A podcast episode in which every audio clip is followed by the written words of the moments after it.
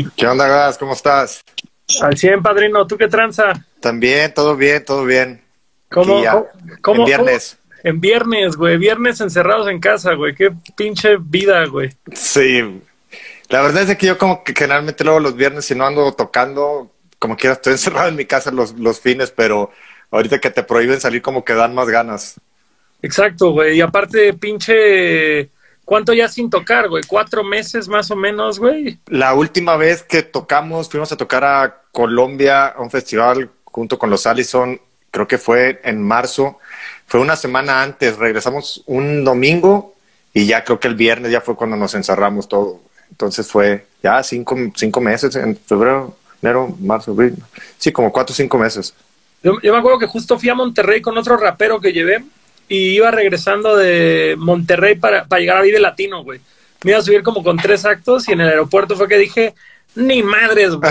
No voy a ir a, a principio de pandemia al festival más grande del país ni de pedo, güey. No hay forma. No quiero cargar con esa conciencia, ¿no? No, no, déjate conciencia. No quiero, no quiero arriesgar mi pellejo, güey. Sí, pues la verdad es de que ese fue el último evento, creo que, que pasó, ¿no? Fue el último que, que se hizo así. Pero, pero sí, nosotros regresamos, un fin antes del, del Vive fuimos a, fuimos a Colombia y, y pues chido, chingón, gran toquín, o sea, qué gran toquín para, para haber sido como el último y guardarnos un rato todavía. Platicaba con una, con una, un reportero de, de Colombia hace unos días y le decía que sigo como agarrando ese aire, como esa bocanada de aire desde ese último toquín, ¿sabes? Que es como, me acuerdo todavía de que, puta, güey, qué ganas de estar ahorita ahí haciendo eso, güey. Pero pues, eso pasa, güey. Es que pasa, pasa mucho que de pronto tienes este chip de decir, ya estoy cansado, güey, quiero tomarme un break, no quiero tocar, ya estoy hasta la madre, ya no quiero viajar. Tú que ahorita traes este ya familia completa, me imagino que Sí. te complica un poco de pronto.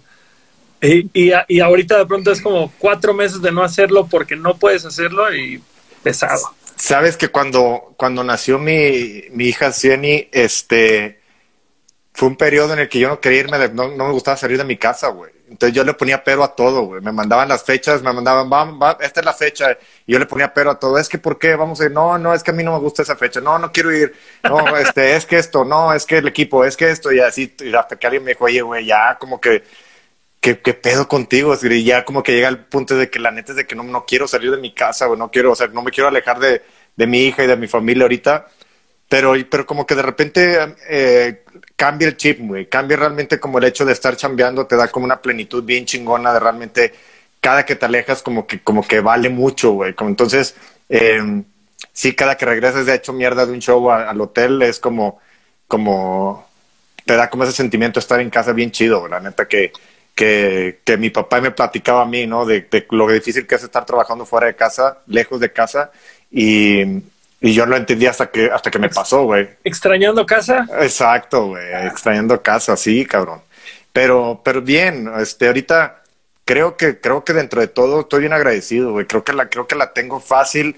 Tengo un gran equipo en casa, güey. Hemos hecho un gran equipo. Mi familia la hemos estado pasando increíble. Entonces, sí ha habido altibajos como todo en lo personal, eh, pero, pero creo que estamos bien. Creo que, creo que podemos, eh, creo que podemos decir que, tenemos una bendición de poder estar bien y estar hablando ahorita así, ¿no? Como tranquilos. Claro, claro. A mí la verdad es que este desmadre me ha acercado con un chingo de gente con la que teniendo esta misma tecnología hace cuatro meses no estaría teniendo conversaciones o echando unas cheves o algo por el estilo. Como que sí, sí es una nueva dinámica. La neta espero que no sea permanente. Espero que ya volvamos a, a lo que conocemos. Sí. Pero, pero tiene un lado positivo. A mí Oye, también. ah, pero- a mí también me ha acercado mucho con, me ha acercado mucho con, con mucha gente que, que de repente no hablaba. O sea, antes eh, hablaba con ciertos amigos que ya vivimos en diferentes ciudades y, y ahorita ya tenemos como chats y reuniones, ¿sabes? De como para platicar simple, simples cosas y, y la verdad es que se, se extraña bastante a la gente, se extraña bastante, pero, pero, pero no me, no me apresuro, güey. No, no soy de los que, de los que me urge, o sea, me muero por estar ahí, tengo que salir a, a echarme un trago en un bar, a- aunque porque está abierto al, con la sana distancia, no, no, realmente creo que estoy tranquilo, güey. Sí pasé por un rato Eh. medio duro, pero, pero estoy, ahorita creo que está chido.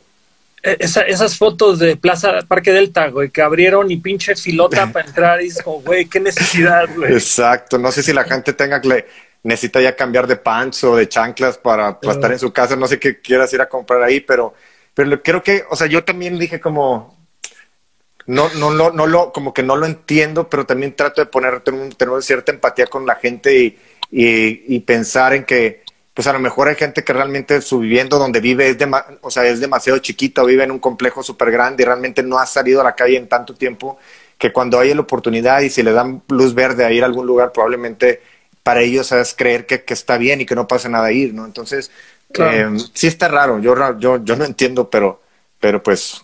Claro, es, el, es, el, yo no lo haría, pero no juzgo. Ándale, sí. Pero pues también creo que todo eso retrasa, retrasa el que podamos estar sin broncas haciendo lo que nos gusta, ¿no?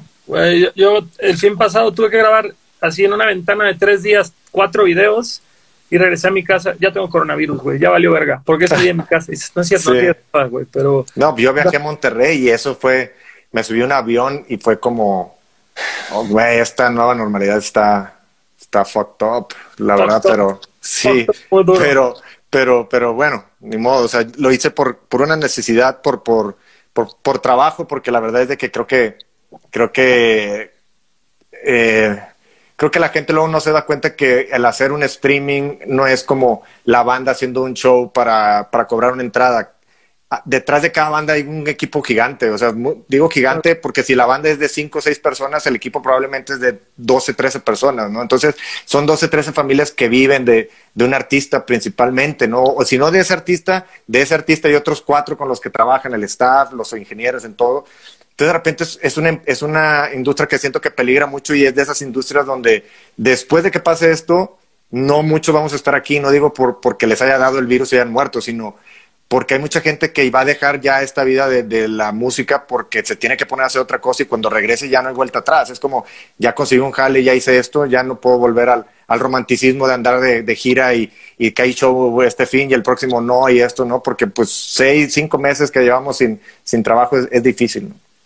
No, además yo siento que el día que nos levanten el castigo va a ser el tema de nos va a quedar un 30% de los venues que conocemos y todos van a querer estar de gira. Entonces también esto va a ser un obstáculo. El quién ganó primero el venue. Eh, sí, y, sabes que también otra vez pensaba como, como en eso mismo, porque ves como todos, ves como todos estos, estos eh, letreros que, que, hacen como de, de, de, superación y de, de conciencia, ¿no? De eh, ojalá, que cuando regresemos no vaya a ser lo mismo, ¿no? De que el consumismo no vaya a ser, que la abundancia, que esto, y va a ser creo que al revés, porque todo el mundo va a ser como, todo el mundo va a querer tocar todos los fines en todos lados, va a querer estar en todos lados y de repente va a ser como una sobresaturación de cosas, ¿sabes? Es como los venues, los pocos, como dice, los pocos venues que va a haber van a estar buqueados de lunes a lunes, güey, entonces todo va a ser demasiado... De a dos shows por día, me cae, Sí, güey. entonces hay un fenómeno que yo solo veo en México, o solo me ha tocado ver en México, que me desespera siempre, que es cuando vas a recoger tus maletas, güey, bajando el avión. Que dices, todos podríamos estar parados dos metros, ver nuestra maleta y cuando te acercas la agarras. Pero no, la banda tiene la necesidad de pegarse a la, a la banda y no dejar a nadie agarrar, güey. Así va a ser, güey, cuando levanten este pedo. Todos van a ser el güey pegado a la banda, güey. Sí, y sabes que yo siempre decía, ¿por qué no pintan una línea? Y la, de las últimas veces que viajé ya había visto que ya había puesto una línea. sí. les vale verga, güey. Sí, y es como todos pegados así tapando la, la, la, la, línea de esa madre. Y es como, güey, este, no, no me dejas ver, güey. O sea, no puedes ver, o sea, párate atrás, te me adelantas, agarras tu maleta, te vas, no. Es como la gente que se para antes de que aterrizan del avión, ¿no? Antes de, antes de que abran la puerta, que dices, güey, ¿cuál es la necesidad, güey? Acá vamos a estar todavía, güey. Cosas raras, güey. Todos tenemos prisa, güey. O sea, no sé, está, está raro, güey. La raza está muy rara. Homie, quería aprovechar, güey, la, la, el volantazo cuando dijiste lo de que tu papá te decía que era difícil tener hijos, güey, y, y, trabajar viajando. Justamente para dar un paso atrás en tu carrera, ahorita hay mucho que hablar de lo que estás haciendo. Traes proyecto nuevo, eh, pero justamente siempre es bueno dar un paso, un par de pasos atrás para ver de dónde venimos, para ver a dónde vamos. claro, me encanta, me encanta, me encanta creo que somos muy, muy agradecidos de venir de un lugar donde da gusto hablar de dónde venimos, ¿no? Que es algo padre. Que, que hay historias, güey, que hay, que hay sustancia para contar, güey. Sí, porque hay gente que dice como, no, güey, nosotros nos la pelamos un chingo, tocábamos en lugares asquerosos, tocábamos así, bla, bla, bla, hasta que lo logramos. Y para mí es como, güey, nosotros lo logramos y extraño lo, lo que hacíamos antes de repente, ¿no? Es como, es, es, es, ese que es como, la, ¿cómo dicen? La ley de, de, tienes esto y quieres aquello, quieres aquello, tienes aquello y quieres esto, no sé, es como... pero sí, el pasto siempre es más verde del otro lado de la Exacto, güey. Entonces, sí, sí me, me, encanta platicar de, de, los viejos tiempos, es, es chido, tenemos buen, bonita historia. Güey. ¿Te acuerdas cuál es tu primer memoria musical? Mi primer memoria musical lo me acuerdo, o sea, musical tocando o de música no, que musical, me musical de que de que la música haya hecho sentido en tu cabeza. Sí, sí, me acuerdo mucho que mi papá eh, nos subía a mí y a Kiko a, su camioneta, a su pickup, ¿no? Y de repente nos ponía música. Me acuerdo de los Beatles, me acuerdo de los Ventures, me acuerdo de Creedence, Clearwater. Eh, y de así igual manera nos ponía de que Cornelio Reina, Ramón Ayala, como música norteña, ¿no? Este, entonces me gustaba mucho, pero la música rock and roll me como que me, me, me voló la cabeza, como, o sea, yo escuchar a los Beatles, y me refiero a los Beatles, mi papá es fan de los Beatles, de los pop, de los, de los primeros discos de los Beatles, lo primerito que es pop, ¿no? Totalmente, no de la psicodelia y todo eso, mi papá ya no le entra esa onda.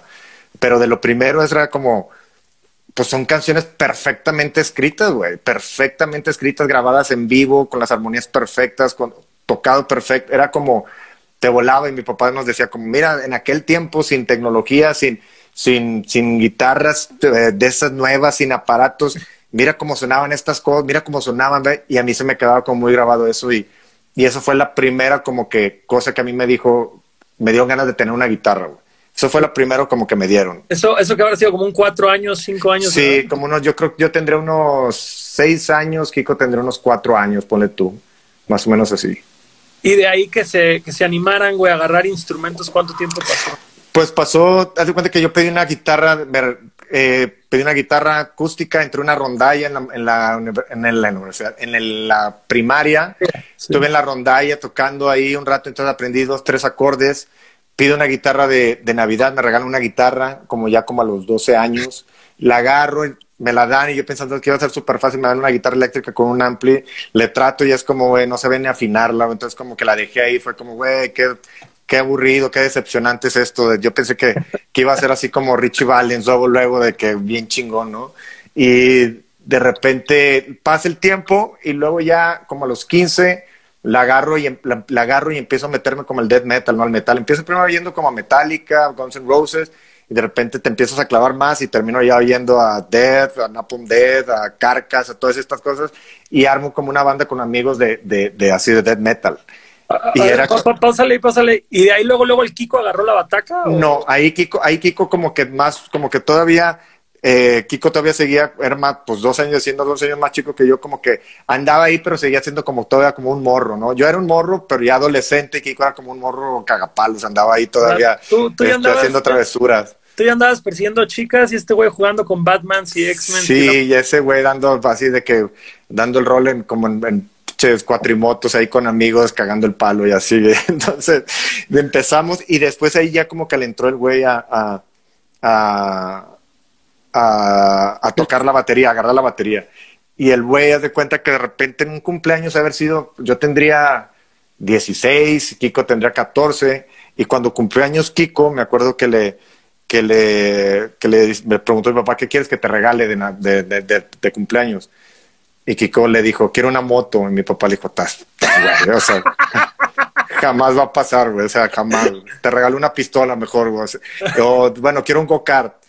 No, tampoco. Aparte, mi papá nunca nos dio, nunca fue de regalos caros ni de cosas así, jamás. Mi papá siempre fue como muy, muy aterrizado hacia lo que nos daba y nos hacía trabajar para lo que, lo que queríamos, ¿no? Era cuando andábamos mucho en patineta, nos hacía ir todo el verano a trabajar en su oficina para, para juntar. Por semana nos daba, no me acuerdo, 20 dólares y juntábamos para el final del verano podíamos ir a comprar una patineta y teníamos. Entonces, no era como que nos daban. ¿A qué se dedicaba tu jefe? Mi papá es ingeniero, ingeniero electromecánico, hace oh. instalaciones como de, de industriales. Entonces, Puta, viajaba mucho a la ¿qué ciudad. los ponía a hacer entonces en la oficina, güey? Esa edad, Güey, ¿sabes, ¿sabes qué? Con lo primero que nos puso a hacer, me acuerdo, me dijo, agarren un exacto, de esos de un, cut, un cúter, vayan y quiten todos los chicles que están pegados en el piso, güey. Eso fue. Y yo, como, ¿cómo? Sí, sí, quíteme todo esto del piso del patio y de aquí dentro de lo que vean aquí en la banqueta, todo el pedo. Y, y después, ya de ahí nos pasó como, váyanse con Roberto, con el de, la bodega, ayudarle a acomodar la bodega, váyanse a, limpiar esto, váyanse a llevar, o sea, con los trabajadores de, de ahí de la oficina, eh, realmente, pues a, a, darle, o sea, no era como que, como que estábamos nosotros trabajando, pero sí era trabajar, o sea, nos íbamos desde la mañana con él, regresábamos a comer a la casa, nos volvíamos a ir y ya regresábamos a las 4 de la tarde a la casa, él se regresaba a la oficina y nos dejaba, nos dejaba ahí ya para hacer lo que quisiéramos. Entonces, pues sí nos ponía como, como a chambear, ¿no? Nos iba a poner a hacer, o de repente nos decía, váyanse con el, con el, con el dibujante a que, que les enseñe el, no sé, a dibujar con las reglas, no me acuerdo, el AutoCAD, cosas que estaban en ese tiempo. Y, y así fue. Entonces, de repente, cuando le dice a Kiko, quiero una moto, no, ni madre, quiero una, no, no, no. Entonces Kiko como, como que por, por, por chingar dice, entonces quiero una batería. Y mi papá, puta, este güey va a hacer un desmadre en la casa, güey. Neta. entonces, toma la moto, sí, toma la moto. Entonces, entonces, dice, no, pues, y me acuerdo que, que fuimos ahí a, a, Hermes Music, ahí en Bronzeville, y le compró una su primera batería, una tama negra. Y ahí empezamos como le dábamos, y me acuerdo que mi papá llegaba, llegamos de la escuela, comíamos y mi papá decía, denme nada más media hora para dormir una siesta. Y estábamos en el cuarto él y yo así como yo con la guitarra colgada y ese güey sí, así con las baquetas. Y luego ya entraba mi papá y decía, ya, ya me voy, ya pueden darle. Y nos dábamos, güey, toda la tarde dándole. Y, y empezábamos tocando como, como tratando de tocar covers de como de, pues medio de metal y cosas que nos gustaban, pero no fue hasta que encontramos como el, el punk rock, fue cuando de que, güey, ¿qué estamos haciendo en otro lado, güey? O sea, aquí con tres acordes podemos hacer nuestras propias rolas, güey. ¿Qué chingas ando pelándomela haciendo cosas, güey? Fíjate que justo, justo eso quería preguntarte. Estamos hablando de hace más de 20 años, güey, en Matamoros.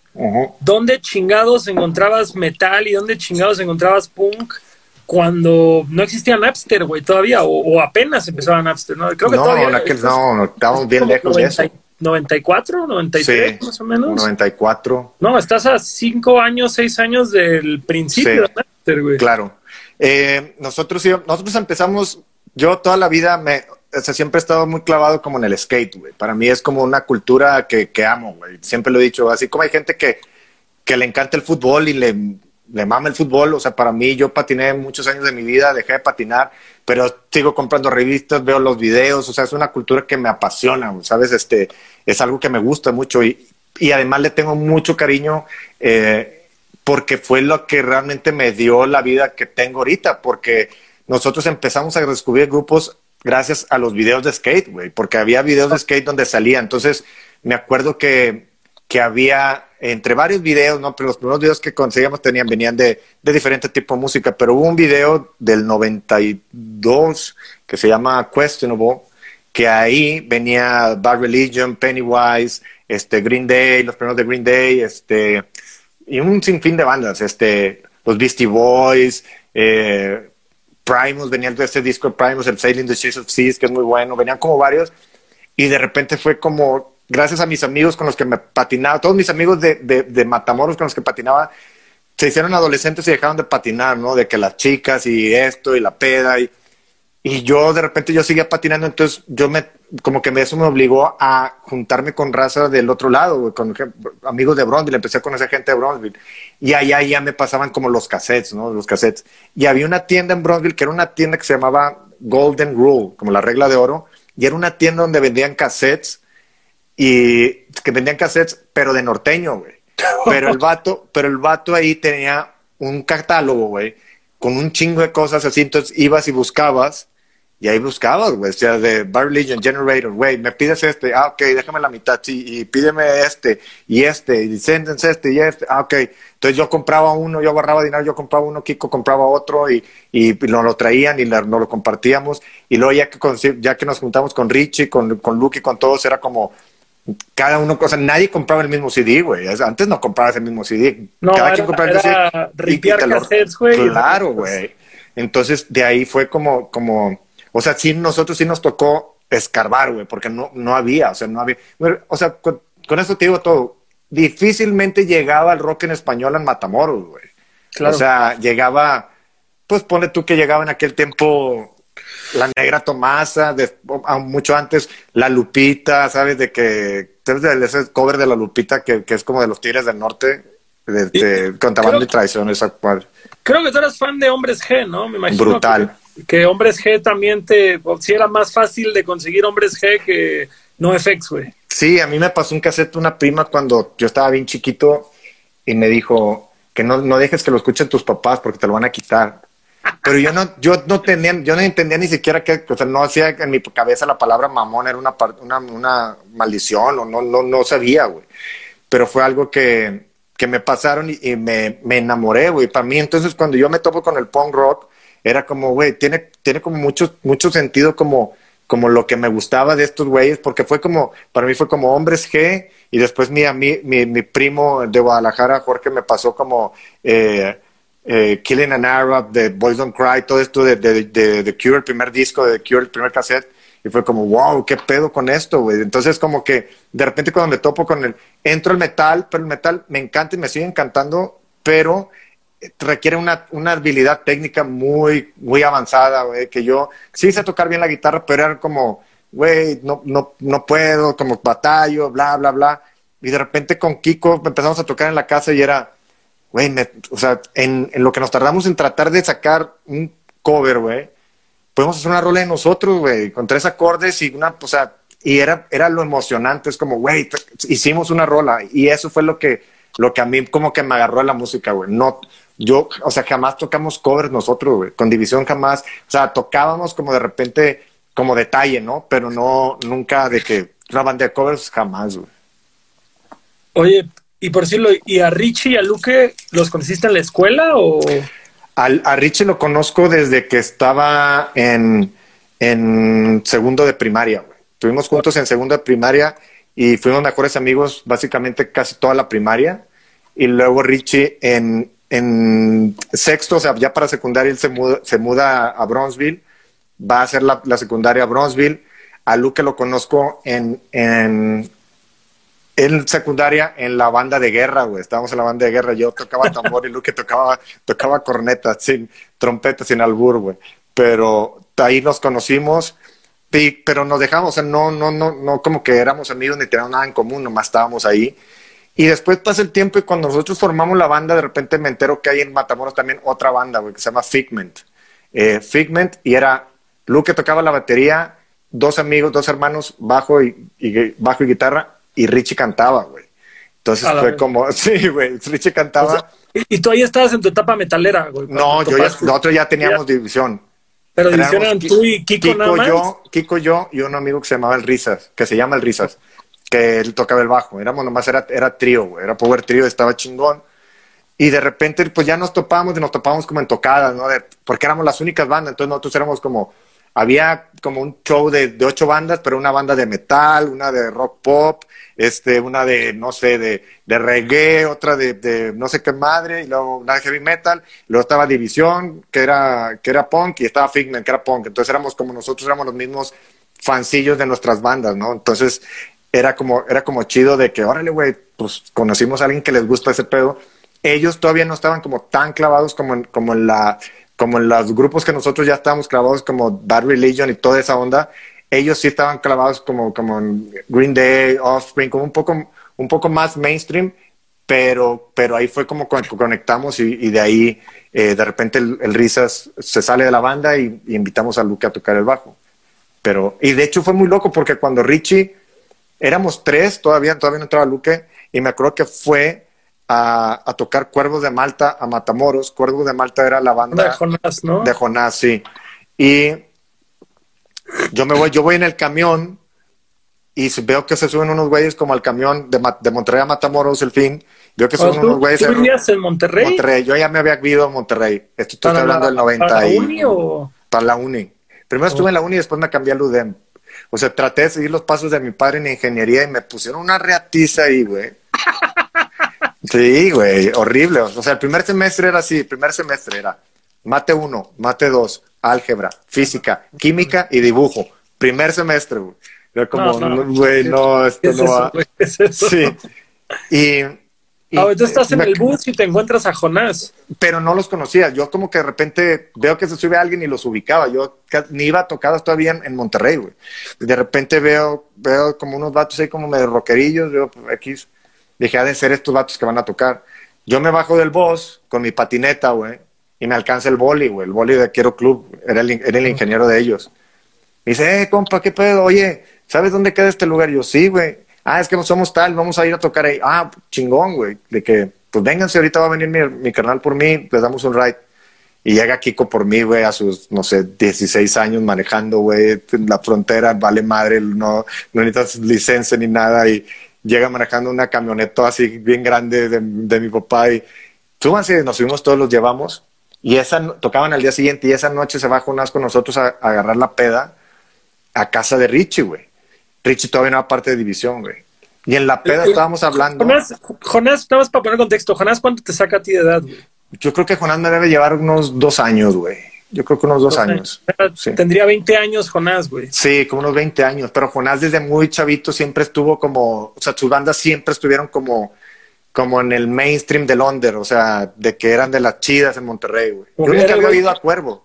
Nunca había cuervo hasta que los vi ahí, estaba bien chingón, güey. Era, era el güey chido del rock regio ese güey, Sigue siendo, yo creo, es como, como, como la celebridad, la celebridad del rock regio, güey. Es, es, patrimonio del rock regio ese güey. Ese güey, a donde va en Monterrey, lo, lo, le, piden fotos y las, es, lo quiero mucho, güey. Es un güey bien chingón y, eh, hay que, hay que levantar su estatua a la salida de Monterrey. Lo van a hacer fácil, fácil lo van a hacer ahí en el barrio antiguo se la van a poner.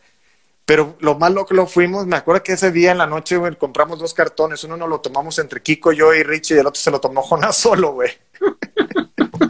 y, y de repente, en, nuestra, en la peda no estábamos hablando y le digo al Richie, güey, le acababa de regalar su mamá una guitarra. No sabía tocar nada. Le digo, güey, ¿quieres tocar, güey? Bienvenido, güey. Chingón. Y al día siguiente, no íbamos a tocar, el día siguiente nos invita a tocar Jonás con, con Cuervos chingón y todo. Y así entra Rich al grupo, pero yo vivía en Monterrey y venía los fines de semana a ensayar con estos güeyes. Y después ya se fueron yendo poco a poquito. Luke se fue a vivir para allá a estudiar, Kiko también, después eventualmente Richie. Y ya la banda se mudó a, a Monterrey, que fue realmente donde empezaron como a pasar las cosas. ¿Cuánto, ¿Cuántas canciones en promedio tuvieron que hacer antes de empezar a hacer las canciones del Extrañando Casa? Porque digo, ahí, ahí ya me estás hablando de que División se aventó al menos un lustro antes de, que pasara algo con División realmente, entre que aprendían a tocar, entre que se el Risa, se entraba el Richie, el Luque decidió que no quería ser bataco sino bajista, y luego karateca, y... Este, y sabes que Luque, eh, o sea, Luque ni siquiera tocaba bajo, güey. Luque fue como, Luque era, era baterista, pero Luque era como, como pues, nos decíamos nosotros, era true, güey. O sea, realmente era de los true, güey. Era como de que, güey, o sea, este güey es del, este güey es un pinche punk rocker, güey. Este, o sea, necesitamos este güey. De, Matamos no había nadie, güey. O sea, no vamos a, el Risas era como, era como más metalero, heavy metal. Y era como, güey, no queremos otro metalero, necesitamos como alguien. Y el Luke se juntaba con nosotros y ese güey tocaba. Y me acuerdo que fuimos y compramos un bajo así, creo un SDGR, un Ibáñez de esos chiquitos que eran muy populares antes. Y, y el güey con eso empezó a tocar y, y, realmente no se necesitaba mucho para poder tocar con nosotros en ese entonces, güey. Ni ahorita tampoco, claro. pero bueno. pero, y así, sí, pero tuvimos como unas, como unas, yo creo que, que tuvimos como unos dos demos, güey, como unas 12 canciones, ¿se habrán sido? De unas 12 canciones. Yo me acuerdo mucho, güey, justamente antes de que ustedes firmaran y explotara el pedo, yo me fui a vivir un año a Estados Unidos y fue cuando como que empecé a ver NoFX, Rancid, etc. Y un día me pregunté como, bueno, ¿y esta madre no existe en México? ¿No hay punk melódico en México? O sea, como que encontrabas que al síndrome, que al rebelde punk, que especimen. Y de pronto alguien armó todas estas páginas de Geocities, que había división ah, de Ul Espuma, Bobble Gomers, Plan 9, los Mox, los... algunas que jamás escuché. Y me acuerdo mucho que regresando a ir a Cancún, empezamos a bajar todos estos, güey. todas estas tres canciones que podían subir a la página, tres canciones. Sí. Y de pronto un amigo mío de Cancún, que era del DF, que era el otro güey que oía punk rock no tan comercial o que le escarbaba, llegó y me dijo, chécate esta banda de División Minúscula, que estaba, que estaba esta canción Betty Boop y, Richie cantaba el coro, todavía no era Mariana. Sí. Exacto, güey. Y a las que, a la fecha no lo puedo hacer que la cante, güey. no la quiere cantar nunca. A las dos semanas, güey, que, que empezamos a bajar como las canciones del demo, vemos televidente en la tele, güey. Y fue como, no mames, estos güeyes no eran de esta página, estos güeyes no tocaban con el espuma Sí. ni 301 izquierda y la madre. Y, y fue, fue de, güey, ¿qué pedo? ¿En qué momento está pasando esto? Eh, yo me acuerdo haber visto muchos videos en casa del Bader justamente cuando existía toda esta escena de Monterrey, creo que era Mi Bar La Fonda, se llamaba. Mi barrio. Mi barrio La Fonda. Fonda mi barrio, fo- fonda mi barrio. Es chingón, güey. Los Y- mejores y justo- ahí. veo esos videos y entiendo un poco lo que, lo que dijiste al principio de la, de la conversación, que dices, el pasto siempre se ve más verde del otro lado de la barda, decir, esta época que es tu, no sé, güey, tu Gilman, haz de cuenta, güey. Sí, güey. La verdad es de que, de que, o sea, llegamos nosotros, en Monterrey estábamos ahí y vivíamos nomás Kiko, eh, Luque y yo. Y de repente Kiko empezábamos a tener, empezaba lo del internet, güey, de que, de que los chats y esta madre. Y Kiko conoce al Moch, al Moch, a Fernando Moch, a nuestro Fernando, amigo sí. Moch, sí. Que él tenía un fanzine, Moch Hard, y de repente el güey nos, nos manda como, como nos dice, oye, sí, va a hablar, nosotros le enseñamos como unos videos que hay en mi casa, empecemos unos videos que tenemos, y dice, güey, no mames, tocan chido, güey. Dice, "Eh, güey, en tu mañana, déjame, déjame ver si, si, si los puedo, si los puedo clavar, un pedo así, ¿no? Y él me dice, no, sí, sí, sí. Y me acuerdo que tocamos, no me acuerdo quién es más, no me acuerdo si tocó Plan 9 esa vez, pero sí me acuerdo que tocó contra Cabo, creo que el Carlillos fue el que nos clavó ahí. Entonces, fue en un bar como en San Nicolás, como un bar bien lejos, como un bar como vaquero, pero todavía no estaba en la escena así como, como, como se ven esos videos que dices tú, era como, era como chiquito, al menos ese toquín estaba como muy, muy, muy pedorrón, ¿no? El, el- el- estaba muy poquita gente, pero, pero fuimos a tocar nosotros tres y fue como, wow, güey, de que te sientes chido, güey, la primera vez haber tocado fuera de tu ciudad, entonces, y ahí empezamos, güey, de repente ya Richie se, se viene a Monterrey, y de repente lo chido de Monterrey en ese entonces era que cada fin había algo, güey. O sea, cada fin era, eh, si no tocabas con tu banda, eh, había un toquín en un bar, o había fiestas, o había, eh, había un sinfín de cosas, güey. Siempre era la típica fiesta con barriles, la gente llegaba con sus caguamas, te estacionabas afuera, te ponías a tomar ahí en la banqueta, la banda tocando en el patio, o adentro, o en la cochera. Este, Ahí, ahí bar- barrio antiguo ya era barrio antiguo o todavía barrio antiguo, no, barrio antiguo ya era el barrio antiguo, pero haz de cuenta que, haz de cuenta que en esa época era como cuando estaba la avanzada regia, güey, que estaban como todas estas Ah, ok, bandas ok. de, de zurdo, este, plastilina, plastilina, este, Niña, Jumbo, niña, jumbo, o sea, pero eh, eran bandas que de cierta manera ya tenían como un estatus, güey. O sea, nosotros las bandas punks no, no, no entrábamos a tocar al café, güey. No había, no había chance, ¿sabes? Ni O sea, buscábamos, ustedes, creo, ustedes güey. eran los, ustedes eran los morritos todavía, güey. O sea, esa era Pues- la época de la avanzada regia y ustedes eran los, los considerablemente, que digo, eran probablemente tres o cuatro años más chicos, pero. Sabes que no era tanto de edad, era, no era tanto de edad, era más de que nada de la, de la época de la música, güey. Porque en ¿Del esa época género? era cuando, era, sí, era cuando estaba como el rapcore y, y como toda esta onda de, de, de ¿cómo se de, pues no, no new metal, pero era como el rapcore, güey, que era así de, de, de Como rap, fusión, como fusión. Fusión, sí. De hecho, Zurdo, que en ese tiempo tocaba rapcore y, y era como había bandas que. Entonces, como que los, los espacios grandes era como básicamente a- como aglomerados por ese pedo. Como que la- el punk realmente todavía no. O sea, ya había sonado Green Day, ya había sonado Offspring, pero era como, como una cosa aparte, güey. Y en el café me acuerdo que íbamos y mi compa, eh, un amigo entró a trabajar de, de VJ, Parga, y de repente le pedíamos como, nos, me subía con él, nos subíamos con él y veíamos como los videos, y venían como los videos y ponía, venían NoFX, así de que pon esto, pon esto, y de repente, entonces ponían NoFX en el café y era como todo el mundo, ¿qué es eso? Y la, la gente quería ir a Rage Against the Machine y cosas así, ¿no? Entonces, entonces como que todas esas bandas fue como, bueno, no necesitamos como estar ahí, bueno, nosotros tenemos nuestro pedo, y eso fue lo, la fonda Mi Barrio fue para nosotros eso, era como, como nuestro café iguana, por un lugar chiquito, eh, pues feo, pero güey, era donde sabías que cada fin iba a haber algo chingón, güey. Me acuerdo mucho de esa época, Ciclón B, con el pinche Ferco que sigue el loco, güey. Eh, los Anticuados, Plan 9, Bobble Gomers. Yo sí conocí al Mosh, güey. Me mandó quemado el C de los Bobble Gomers, Sí. tenía como 16 años, güey. Y Sí, como que justo- y había este festival que habían hecho, creo que era el K3 o algo por el estilo, que fue El cuando K3. creo que fueron todos los chilangos para allá, ¿no?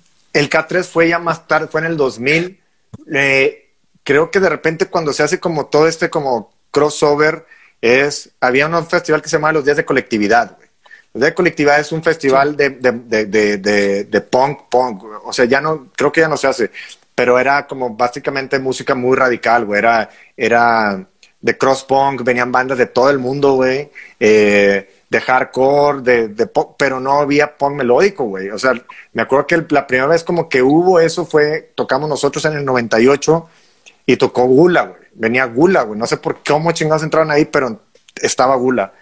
Y de hecho tocamos nosotros antes de Gula y me acuerdo que, tocamos, pero eran, eran toquines que eran como bien, o sea, era, realmente era como una batería con un bombo, una tarola, sin banco, sin pedal, sin, o sea, un platillo, un ampli debajo de esos pibi grande y sin ampli. Entonces nosotros llevamos como amplis para tocar y ve, los gulas estaban ahí, determinó, eh, me chingón la banda, bla, bla, bla.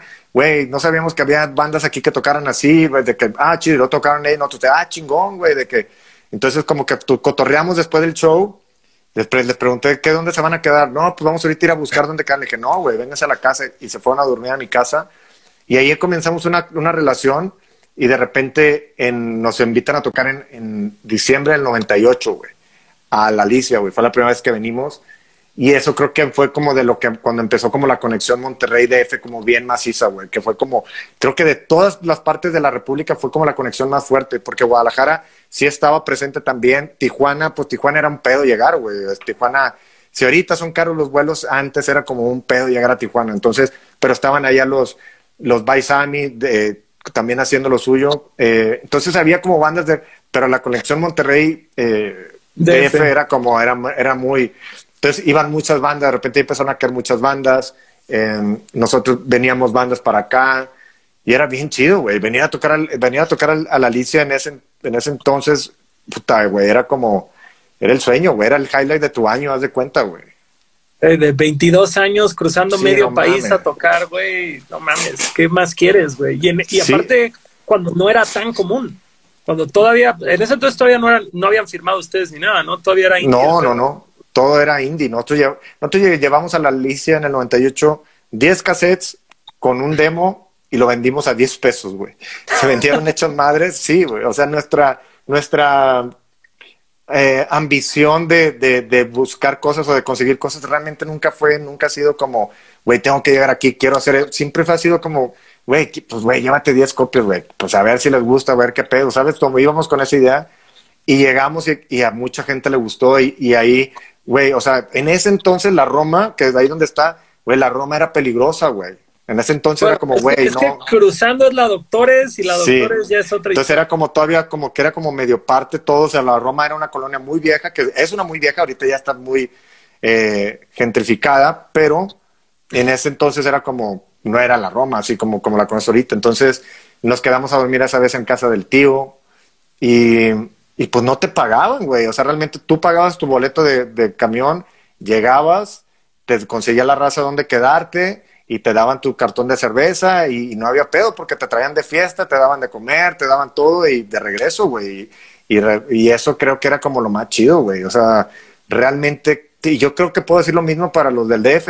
Ir a Monterrey era como el pedo porque estaba, la, la escena estaba bien, bien chido. O sea, había como escena de, de todo. Las bandas no sonaban similares unas a otras, pero eran parte de la misma escena. Estaba este, pues, los Plan 9, que era como horror punk, ¿no? Que era una onda más misfits, estábamos nosotros como más melódicos, estaba, o sea, había, cada una tenía como su onda, güey. Eh, estaban los Bobble, que era más, pues más lookout el pedo, ¿no? Whistle, este, sí, exacto. Entonces, como que, como que todo esto estaba bien chido. Entonces, cuando llegabas a las fiestas estaba bien chido porque haz de cuenta que llegábamos nosotros y éramos como, como los, los, no sé, los, los los pop punks, ¿no? Y de repente, pero en el otro carro enfrente estaba como el Chuck Bubble con los rockabilis de, de, de los Bubble Gomers y los que se juntaban, y luego estaban enfrente los carcoreros, y luego llegaban como los Plan 9, pero todos éramos como del mismo, de la misma raza y estaba bien chingón, güey, estaba bien, muy, muy chido, la neta, güey. Ah, ahí te va, ahí te va una pregunta hipotética, güey. Si decimos que Plan 9 eran los Misfits y Bubble Gomers eran los Queers o los Screeching Whistle, ¿quién quería hacer división en ese entonces, güey?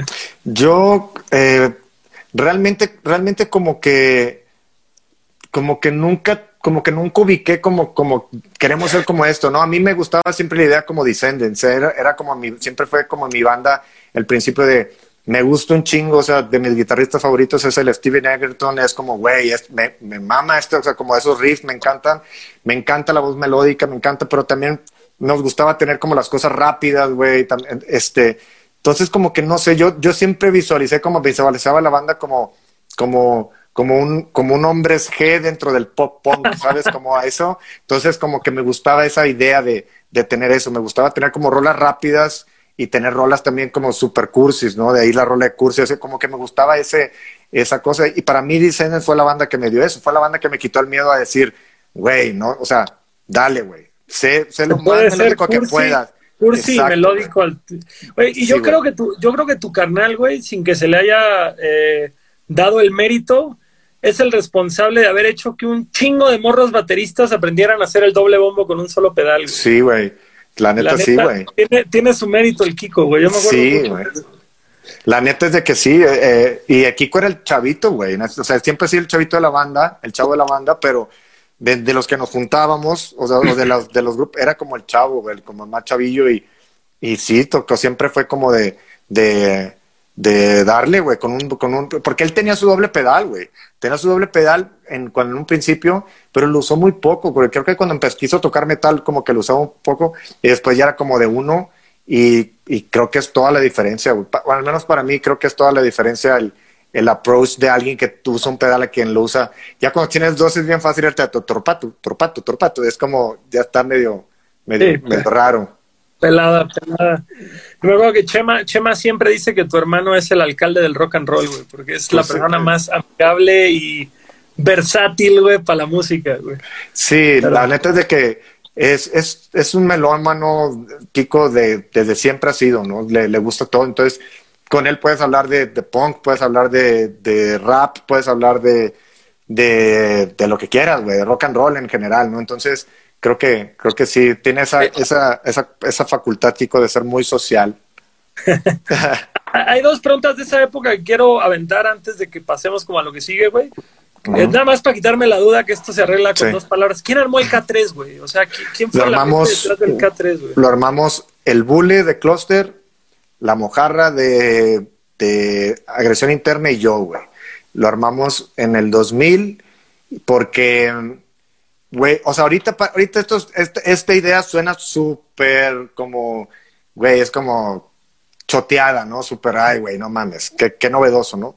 Pero en ese entonces, güey, fue como, a ver, güey, este... El Warp Tour mexicano.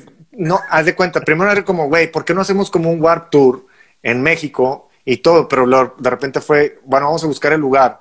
Entonces el Bull le consigue, no sé con quién, un güey, conoce un vato, güey. Un güey así como súper super, super raver, güey. Como Roy, dos vatos eran super ravers. De esos güeyes, imagínate así de, de raversotos, de, de chamarra de piel de esa así holgada, lentes, pelo flat top, así como, como que todo el día en tacha, ¿sabes? De que voz aguardientosa, de que el güey seguro viene en vivo. Entonces el güey dice, güey, este vato tiene un lugar, güey. Entonces nos lleva fuera de Monterrey como a unos 10, 15 minutos de Monterrey allá afuera. Y nos lleva como un parque, güey, que era como pues un parque como cercado, pero súper bonito, güey, lleno de árboles y todo, y de que, güey, aquí está increíble, güey, no, podemos... Entonces le digo, güey, ¿por qué no hacemos? Hay que invitar a los del DF y a la diferente gente de, de, toda la, la, República, a los, a los representativos, a los que conocíamos, güey. Conocíamos gente en Guadalajara, conocíamos gente en DF, conocíamos eh, gente en, en, Ciudad Juárez, a los Tolidos y así, ¿no? Entonces, si, o sea, aquí en Monterrey ya hay suficientes bandas, vamos a invitarlos. Pues dicen, güey, pero pues realmente de esto no sale feria, güey. O sea, ¿dónde los vamos a, dónde los vamos a hospedar y todo? Y se nos ocurre, güey, pues, ¿por qué no hacemos un camping show, güey? Aquí que la gente traiga sus casas de campaña y aquí está bien bonito, güey. Aquí que se queden, aquí le preguntamos al güey y el güey, no, no hay pedo, aquí se pueden quedar y bla, bla, bla.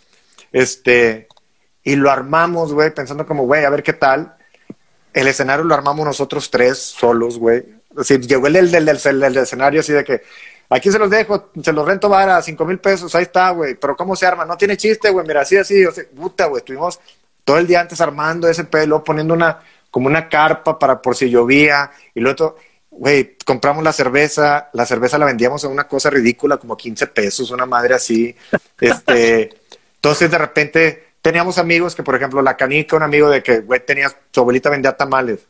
Güey, métete a vender tamales. Le dimos chance que entrara cualquiera a vender lo que quisiera, güey. O sea, no les cobramos como, tienes que pagarnos dos mil pesos para poner tu puesto. como, güey, ¿tienes algo que vender? Dale. Parque, dale. parque de food trucks y Sí. cashless. No, y nada, güey. pura madre. No, era como, mete tu 15% carro.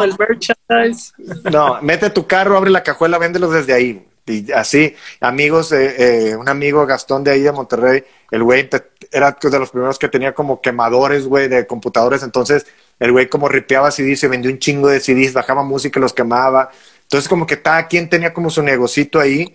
Y, y así fue, güey. De repente, de repente, estamos ahí, de repente nos llegan como dos camiones del DF, güey uno de Guadalajara, otro viene dos bands de San Luis, vienen otros de Morelia, vienen de, de que, güey, qué pedo, de repente así como, como la de, como la de Wayne's World, ¿no? De que book them and they will come. They'll come, Sí. totalmente, güey. Y de repente que, güey, y, y sin O sea, saber qué hacer, güey, no había seguridad, no había No nada. le, dieron, no le dieron dinero a nadie. Fue Chilangos pagan que su pa- cover, lo que- Guadalajara pagan su cover. Sí, sí, haz de cuenta, no, haz de cuenta, porque haz de cuenta que paga, cobran, creo que la entrada valía 40 pesos, güey. Sí, sí, yo vi el flyer y era ridículo el precio, güey. Esa 40 cheve pesos. cuesta más, güey, en un festival que el cover. Cuare- 40 pesos, no me acuerdo cuánto nos cobró el vato del lugar, más los de la tarima, más el del backline, más comprar la cheve, más esto, o sea, como que realmente todo lo que se hizo era como para, para meterlo ahí, güey, porque no era, o sea, nun- nunca lo hicimos, en aquel tiempo no hacías una tocada pensando que ibas a ganar dinero jamás, güey, al contrario, era como un pedo, güey, ¿sabes? Es como, güey, soy el organizador de la tocada, eso como que, como que, como que se atraviesa en mi peda, güey, ¿sabes? Qué hueva es sábado y tengo que estar aquí de que no jala un amplio, de que, güey, quién sigue de tocar y que, que alguien se peleó, de que, ¿sabes? Como qué hueva, era como nadie se quería aventar a hacer toquines. Y ahí fue como todo realmente cayó. Pero en aquel tiempo me acuerdo que inclusive era como, se hizo como, se hacía como batalla campal como con gente, no nosotros, nosotros ni contestábamos, pero la gente era como, se hicieron, se robaron todo el dinero, de que lo hicieron por el dinero. ¿Cuál dinero, güey? ¿Cuál dinero, güey? ¿Sabes? O sea, ¿cuál dinero, güey? O sea, si, si tomas en cuenta que la mayoría del público eran las mismas bandas y sus invitados, güey, ¿cuál dinero, güey? ¿Sabes? O sea, 40 pesos la entrada, pues ¿cuánta gente necesitas meter para, para sacar algo, güey?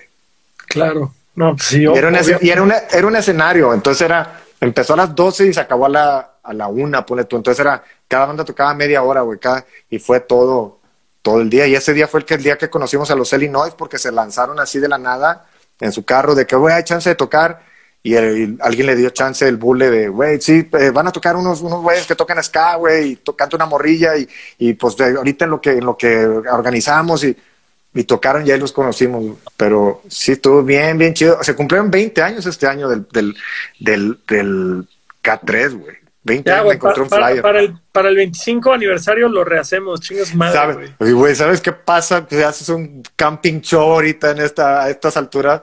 Hay muertos, güey. Grandes historias, grandes historias, güey. Eso pasa, güey. Sí, hay, creo que sí he visto que hacen ya como, sí, campamentos, pues los de los de metal, ¿no? Los han hecho como, hacen como campamentos, ¿no? Los festivales de metal y todo esto. Eh, ellos y el festival este que está bien como campirano, fresa en las estacas, ¿cómo se llama? El Baidorá. Baidorá, justamente, Sí, ¿no? es camping, güey. Pero no, camping de punk se va a la verga, güey, todo. güey. Sí.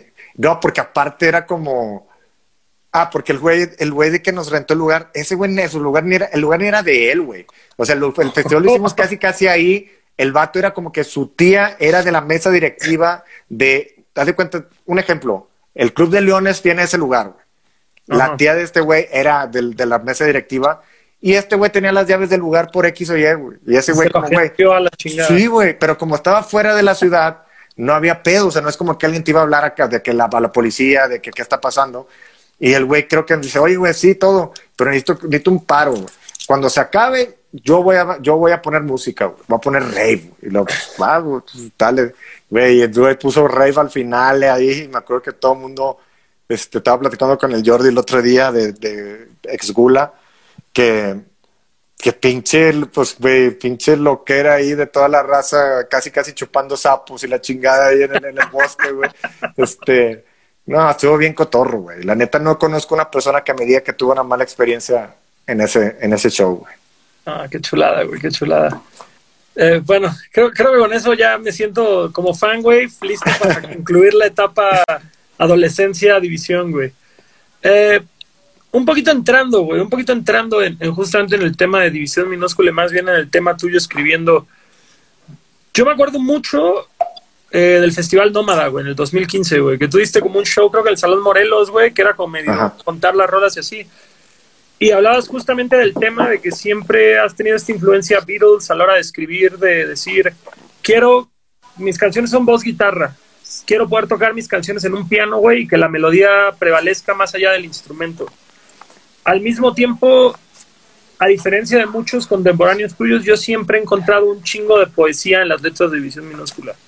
O sea, aunque sean juegos de palabra con cosas no no ha sido, que, yo creo que eso fue un cáncer del punk pop de principios de los 2000 que rimaban sí con ti, con mí, con G, o el verbo conjugado de estoy cansado de estar peleado, de estar, no sé, güey.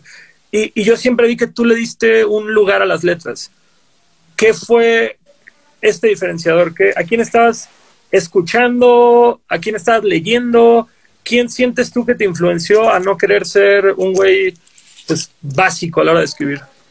Sabes que, por ejemplo, a mí, a mí, como dices, a mí siempre también me, como que me, me molestaba como, como el hecho de, de la no seriedad de la, del punk, ¿no? O sea, como que, por ejemplo, sí hay cosas que me gustan cómicas de NoFX, ¿no? Pero hay cierta gente que lo puede, que se sale con la suya para hacerlo en cierta época de su vida y con ciertos temas. Está chido de repente, ¿no? Pero a mí como que, por ejemplo, nunca fui tan fan como de, como, como del Blink 182 cómico, güey, ¿sabes? Me gustaban sus canciones, pero las que eran serias, ¿no? Que no era como de chiste o de pedos o de estas cosas, ¿no? Nunca. Guttermouth, ¿nunca te gustó? Nunca fui fan de Guttermouth, por ejemplo. Sí, había cosas que me gustaban, alguna otra rola de Guttermouth, pero no, nunca fue por, o sea, como que no le entraba tanto eso. Me gustaba mucho como más la, la seriedad, aunque fuera romántico ñoño, pero me gustaba la, como la seriedad, inclusive de Descendants, las, las canciones que son como, como de broma, de repente las adelanto, hasta la fecha es como, güey, está chido, pero sí, o sea, como, güey, chido, pero la que sigue, o sea, hago mi playlist, ¿sabes? De que las quito, pero, pero como que yo creo que todo tiene que ver, pero algo, alguien que así como que la neta a mí me, como que me influenció mucho es que yo empecé escuchando, o sea, de que a Greg Graffin, güey, Greg Graffin, que aunque ese güey es político, güey, su forma de decir las cosas me, me gustaba un chingo, güey. O sea, su forma de. Pero, estamos de acuerdo que Greg Graffin es de diccionario, güey. O sea, Greg Graffin no. Tú a tus, no sé, 13 años oíste Bad Religion y te apuesto a que no entendiste esas letras bien hasta 10 años después. Ah, claro, claro. Pero, mucho, pero muchas cosas sí tiene. O sea, el güey sí maneja muchas cosas como muy. Eh, muy poéticas, güey, de cierta manera como político, pero poético. Sí, metáforas, juegos de palabras, todo, güey. Y de repente yo, y él pues fue una persona que me influenció mucho. Yo nunca he sido político al, en mi música porque es algo con lo que de cierta manera nunca me he metido, güey, ¿no? O sea, no porque no quiera, no por, simplemente como mi forma de, de expresarme es, es, como otra, otra vertiente, ¿no? Pero de cierta manera, por ejemplo, eh, o sea, yo me acuerdo, te pongo un ejemplo, yo me acuerdo que cuando yo escuchaba Religion, yo estaba en la, en la secundaria, prepa, no me acuerdo, y me acuerdo que estaba en ese tiempo la guerra del, del Golfo, güey. Y era, güey, nosotros cuando yo estuve en una escuela católica de kinder a prepa, güey, todo, o sea, de monjas. Entonces, güey, yo me acuerdo que todos los días que entrábamos a la escuela, iba una hermana al salón para orar porque, porque estábamos al lado del, del, del, bueno de Estados Unidos que iba a pelear contra un tirano que era que, güey, peligramos todo el mundo y el mundo como lo conocemos y la maldad nos puede, y era como esto, y por, recemos y casi casi el mundo se va a acabar, ya viene la tercera guerra mundial, y viene esto, y todos bien asustados, y de repente yo ve, o sea, veo como la perspectiva de un güey gringo hablando del, de ese mismo pedo, como diciendo, es como, nosotros profe, no, es cierto, güey. Sí, de que profe no, es, profe no es cierto, güey. De que no es cierto, güey. Esto, o sea, estos güeyes son los que están yendo a chingar allá. Es como, o sea, como que me hizo como, a mí me educó mucho, güey, la música, el punk rock, como darme cuenta de esas cosas, pero no decirlo de una forma como, como, como, como radical, güey, sino hacerlo de una forma como muy. Que no era panfletario, güey, no era como No. antiplagas de cuenta que No, nada que están ver. leyendo un boletín político y estos güeyes te lo están diciendo de forma poética, güey. Sí, güey. Muy, muy, muy cabrón. Ahorita que dijiste ahí- eso, güey, mi papá me contaba justamente que cuando él era niño, también estaba en una escuela católica y tenía un- una oración para que no entrara el comunismo a México, güey. Imagínate esa mamada, güey. Uh. Te me congelas, Javier, te me congelas. Uh, a ver. Ah, regresa, regresa. Chimi. Checa el internet, please, porque se congeló. A ver. eh, Javier, Javier, no. No se vaya, Javier. ¿Qué, Grax? Oh, fuck. A ver, vamos a tratar de reclutar de vuelta a Javier, que tuvo un problema con el internet. Ay, aquí está de vuelta. A ver.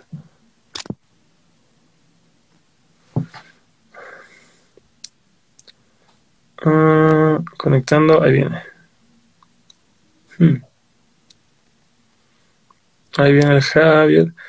Me dio, me dio un poco de miedo invitar a un Javier Blake que no fuera Javier Blake y fuera un fan que tenía el nombre Javier Blake. Eso hubiera estado raro. Ah. ya se nos fue el Javi a mitad del chisme. No, ahí dice que ahí se está conectando. Creo que está teniendo broncas con, con el internet en su casa. Tienen chance ahorita, ahorita que entre Javier, güey, para echar más preguntas. Tenemos un chingo de preguntas y esperemos todavía un rato de conversación, que está bastante buena. Eh, a ver, hmm, vamos a cancelar y volverlo a invitar.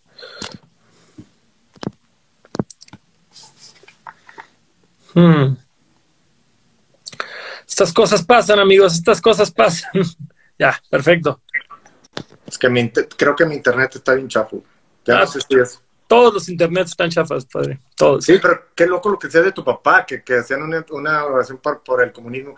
A, a mí me tocó eso, pero me tocó con, con esta, con las guerras, güey, de, de Estados Unidos, en especial esa, güey. Mira, neta, sí era como bien, o sea, sí te asustaban, güey. Que llegara el profe de matemáticas, un güey como súper culto, súper, si antes de empezar la clase vamos a hacer una oración, porque realmente, pues, eh, hay que agradecer por el día de hoy, no sabemos si mañana qué, porque así, o sea, literal, eh, estamos peleando todo este contra el continente, contra alguien, y es como, no es cierto, profe, eso no dice, no dice este güey. No, o sea, Eso no como- dice Greg Graffin ni Fat No. Max. ¿Qué le pasa?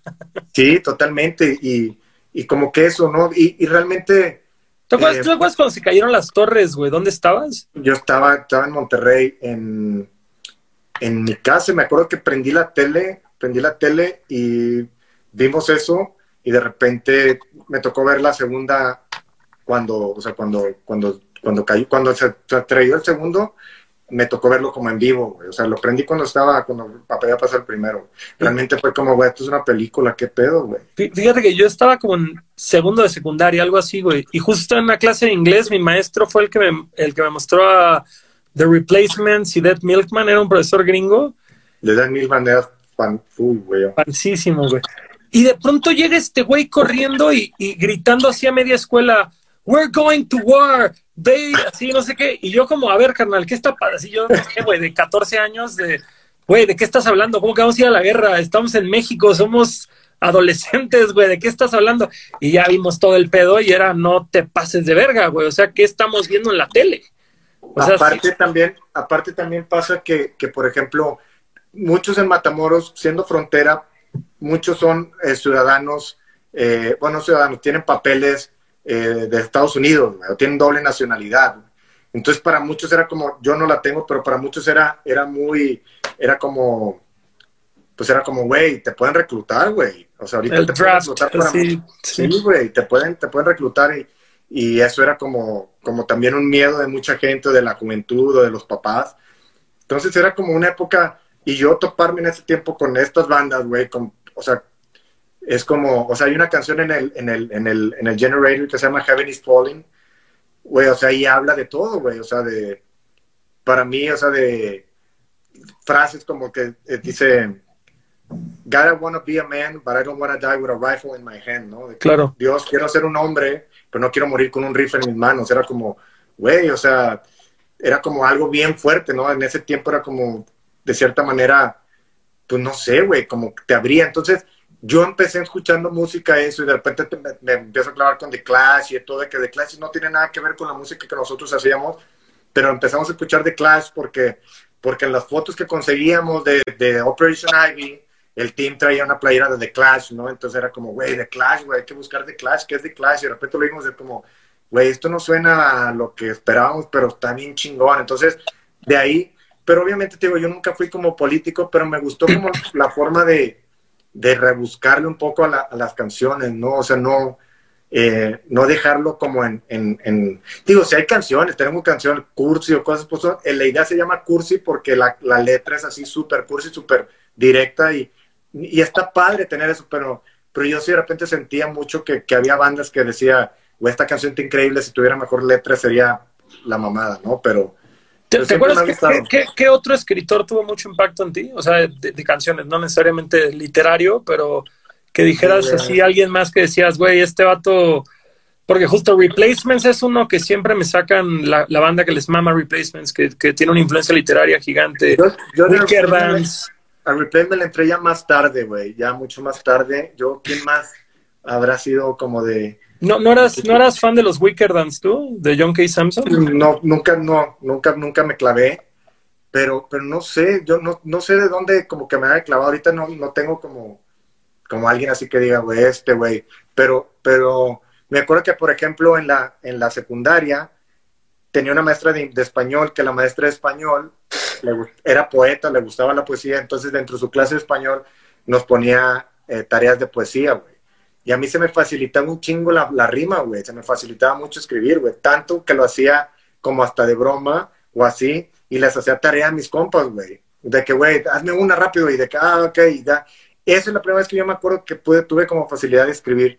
Pero, pero no sé, güey. Yo creo que, sabes que yo creo que mucho tiene que ver como, como todo lo que, como lo que consumes, güey. Sabes, te me gusta, me gusta como, como, como todo, Creo que, que, influye todo lo que ves, lo que lees, lo que escuchas, con quién te juntas, eh, todo eso. Realmente nunca he sido alguien que lee tantos libros, que lee muchos libros. Eh, creo que la música para mí siempre ha sido lo que, donde me clavo, güey. Todo lo absorbo de ahí. Está chulo, está chulo. ¿Cómo, ¿Cómo fue esta transición, güey, de Underground al primer disco, a firmar con, ¿qué fue? Sones del Mexide, ¿no? Que creo que era de Toy. Sí, ese, sabes que por ejemplo, lo hicimos el extrañando casa, nosotros venimos al, DF en el 98, luego creo, que regresamos en el, en el 2000 y en el 2000, 99 2000, conocemos a un, tipo que se llama Tajobase, Miguel Tajobase. Él tenía un puesto en el, en, el, en el Chopo, que él era el que movía como todos estos caseros de punk y de sky y todo esto. Y, tortas de soya, y tortas de soya. Tortas de soya, obviamente. Él tenía su sello, Tajoba, eh, Tajobase Records, creo que es. Tajobase Sud Sud. Ese, Tajobase Sud Sud. Entonces de repente el güey nos dice, eh, quiero hacer, quiero sacarle su disco, se los quiero editar, este, eh, aquí tienen este dinero, vamos, ah, chido, entonces nos da un dinero y, y los vamos a grabar en Monterrey, nos metemos un estudio con unos compas y, lo grabamos y de repente lo escuchamos, decimos, ah, está chido, pero no, no está tan, no, no es como lo que buscamos, etcétera. Eh, y de repente Tajo Base nos manda el CD de Big Spin, el que, que, también iba a editar él el de Big Spin, el primero de Big Spin. Y de repente lo y dijimos, esto suena bien chingón, güey, está muy bien grabado, güey. O sea, en México no había una grabación que sonara así, güey. Dijimos, ¿quién hizo esto, güey? No, pues lo hizo, lo hizo el, el, el garrobo, güey. El garrobo. ¿Quién es el garrobo? No, pues es un güey que tiene una banda de metal y pero graba estos pedos. Dijimos, güey, ¿sabes qué, güey? Queremos hacer el disco con el garrobo, güey. Y que, güey, pues ya no les puedo dar dinero, güey. Te estoy diciendo que el dinero es 20 mil pesos de lo que nos dio, güey, para grabar el disco, güey. Entonces, dijimos, no, no te preocupes, güey. Nosotros lo recuperamos, nosotros con nuestro dinero lo grabamos, eh, te entregamos el disco, güey. Entonces, de cuenta que traemos el garrobo, a, llevamos el garrobo a Monterrey, grabamos el disco, que era el disco, y nosotros ya éramos amigos de, desde hace tiempo, de hace años, de los Control Machete, güey. Entonces nos juntábamos mucho en el barrio, en el, cuarto de control que daba literal a, a cinco cuadras de mi casa en, Monterrey, ahí el, el, estudio. Y una vez, Kiko, jangueando una noche ahí con, con Toy, con Pato y con, con varias gente de ahí de, del cuarto de control, les enseña el disco, güey. Y Toy estaba por sacar su disquera, güey. Acababa de editar el disco de Los Tetas, güey, de Chile. Entonces dice, güey, ¿qué pedo con esto? No, pues es que es un disco que vamos a sacar con quién. No, pues con esto. Dice, güey, lo quiero sacar yo, güey. Y nosotros, güey, pues ya tenemos, es que ya tenemos el compromiso. Dice, no, güey, lo arreglamos, vamos. Entonces ya le hablamos al Tajubás. Y nosotros por lo que nos quisimos ir con Toy era porque literal la, disquera estaba a cinco minutos de mi casa, güey. Y el trato y el, pedo de, de, de, cualquier cosa, hasta la Ciudad de México era todo por teléfono o por mail. Y era un pedo, o sea, como contrato, o sea, como arreglar todo con Tajubás y todo. Y nos gustaba tenerlo como cerca de la casa. Entonces, de repente ya hablamos, viene Tajubase, como que no le gusta mucho la idea, pero se arregla, se le regresa su dinero eh, y se edita con sones del Mexa del el Extrañando Casa. Toy, ya siendo Toy, él tiene como estos contactos y se apoya de Universal Music para, para, hacer ciertas cosas y es cuando empezamos como, por eso el video está como en MTV, por eso tenemos como, como videos y cosas, pero nuestra idea realmente nunca era, nunca fue como eso, güey. De hecho, eso fue lo, lo que dos años más tarde, un año más tarde, como que deshizo la banda por unos cuantos años porque nosotros como que no nos gustaba la idea de, bueno, se está metiendo a tocar en festivales de, de chingo de bandas y estos festivales que no me gustan, güey, pudiendo estar tocando como en los Alicias de todo el país, estoy tocando como en, festivales de, de ska, y esta gente no entiende mucho lo que estamos haciendo, como que no nos gustaba la idea como de, de realmente explotar como un mainstream. Y, y ahí fue como lo que, lo que pasó y para el 2002, finales del 2002, yo les dije así como 2002, 2003, no me acuerdo, dije, ¿sabes qué, güey? Yo no creo que, no quiero como seguir haciendo esto. Y todos los demás de la banda así en el ensayo fue como, güey, la neta es de que sí, no está chido, güey, de que no, no, o sea, no estamos haciendo, no estamos tocando donde queremos tocar, ya llegamos donde queríamos llegar con, al público que le queríamos llegar, de que, güey, yo creo que ya está chido, güey, ya, o sea, como que está bien nosotros. O sea, de que, de que sacaron Extrañando Casa hasta que se separó División, ¿cuánto tiempo pasó ahí, güey? Güey, habrán sido dos años, güey. O sea, salió en el 2001 el Extrañando Casa y para finales del 2002 eh, nos, nos separamos, güey. Y ya habíamos hecho como quiera, nos venimos a vivir al DF un par de meses, hacer como la promo, vivimos aquí, estuvimos, o sea, como que sí hicimos como el trabajo de prensa de una banda que empezaba, ¿no? De, de hacer gira de medios, aparecimos en algunas revistas, me acuerdo que en Marvin acababa de salir Marvin y era como, como la revista en ese tiempo y tuvimos un artículo ahí, este, como varias cosas de, de que, que la neta sí se veía que la banda iba, estaba logrando cosas chidas, pero, pero nosotros nuestra mentalidad era, güey, yo quiero, yo no, no quiero esto, güey, ¿sabes? Es como ah, gente que de repente es que, güey, ah, me acuerdo que de repente dice, güey, hay que, hay que, hay que traer el, al a la gente de Universal, hay que hacer un showcase para la gente de Universal. Y yo dije, güey, ¿cuál showcase, güey? ¿Qué es eso? Sí, o sea, vamos a setear un lugar para que vayan y te vean, como vamos a tocar como más como para ellos. Sí, güey, es que eso es un showcase. Y yo, güey, no, güey. Tocamos mañana en el Alicia, tocamos mañana en el Alicia, si nos quieren ver, que vayan.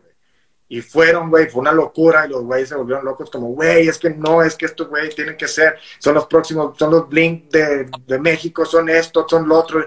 Nosotros de que, bueno, nosotros ni siquiera sonamos a Blink ni somos esto, o sea, como, no nos gustó como el approach del típico disquero, ¿no? De, güey, tú vas a ser el nuevo, no sé qué, y es como, güey, creo que no entiendes nada, güey. Y, y de repente llegó un punto en que, en que fue como, no, güey, yo no quiero, yo, y luego yo tenía una novia en Austin viviendo cuando, cuando nos separamos y me fui a vivir a Austin unos dos, tres meses.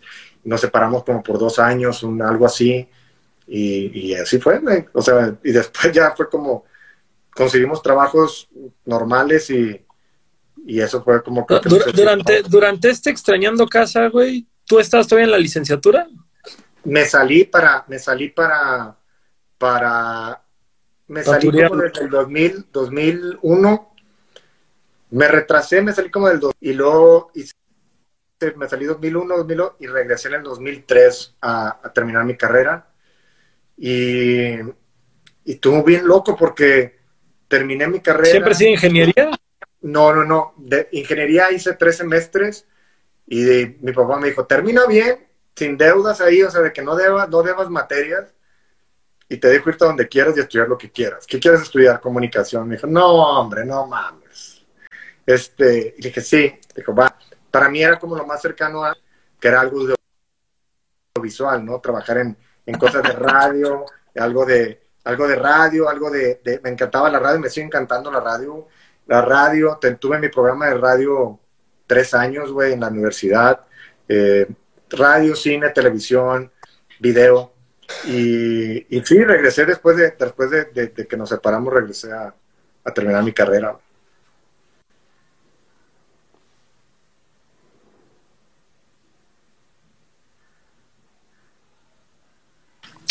A ver, se está congelando un poco este pedo. Si, si tienes como el internet en la compu o en algún otro lugar, lo puede, y, porque luego si tienes varias cargadas es lo que alenta este desmadre. Si lo tienes en algún otro lugar, te recomiendo cortar, internet te ayuda. Fíjate, güey, esto, esto no sé si te lo había contado alguna vez, güey, pero ese show del Foro Alicia de División de la presentación del Extrañando Casa fue mi primer show en el Foro Alicia, güey Sí, de 16 años y, y me acuerdo de llegar y ver al tío y al atún sentados afuera y a los Illinois y a los Gula y yo me sentía, güey, como si estuviera en un cómic, güey, así de, no mames, ahí está Spider-Man y ahí está este otro Wolverine y la chingada. Y me acuerdo mucho cuando tocaron ustedes que la banda estaba stage-diveando y caía sobre el escenario y te caían encima y tú, ya dejen de aventarse porque tengo que volver a afinar la guitarra y no vamos a terminar la canción como bien emputado. sí, güey, no mames. No sé, güey, se me hizo como el momento más surreal y eso me inspiró a mí, güey, a querer dedicarme a este pedo. Qué chingón, güey, qué chingón. La verdad es de que recuerdo que en ese día, no, no, no sé si fue el toquín ese donde andaba yo puteado, güey. ¿Lo escuchan? ¿Se escuchan? Que traías un ojo morado, güey, por una pat- Yo alguna vez te mandé una foto, Kodak, que salías justo con el moretón, güey, abajo Sí, del ojo. Que te había Sí, caído una patineta en la cara o algo así. Sí, estábamos viviendo, estábamos aquí quedándonos en la Ciudad de México y este, en la Ciudad de México y de repente, de repente, en la casa donde estábamos quedando, mi amigo tenía como una, una patineta colgada y llegó, llegó otro güey a, a acostarse, se aventó así, y yo estaba dormido y se cayó y me pegó aquí, aquí. Todavía tengo por aquí la cicatriz. Y me, me abrió y, y sí, estaba en la nariz con el, ojo- con el ojo madrado. Se está, se está parando esta cosa, ¿verdad?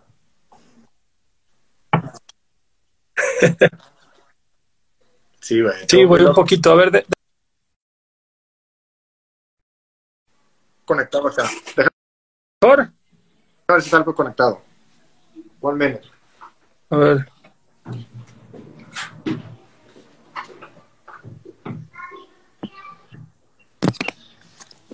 A ver, vamos a, vamos a darle a esto a ver cómo agarra.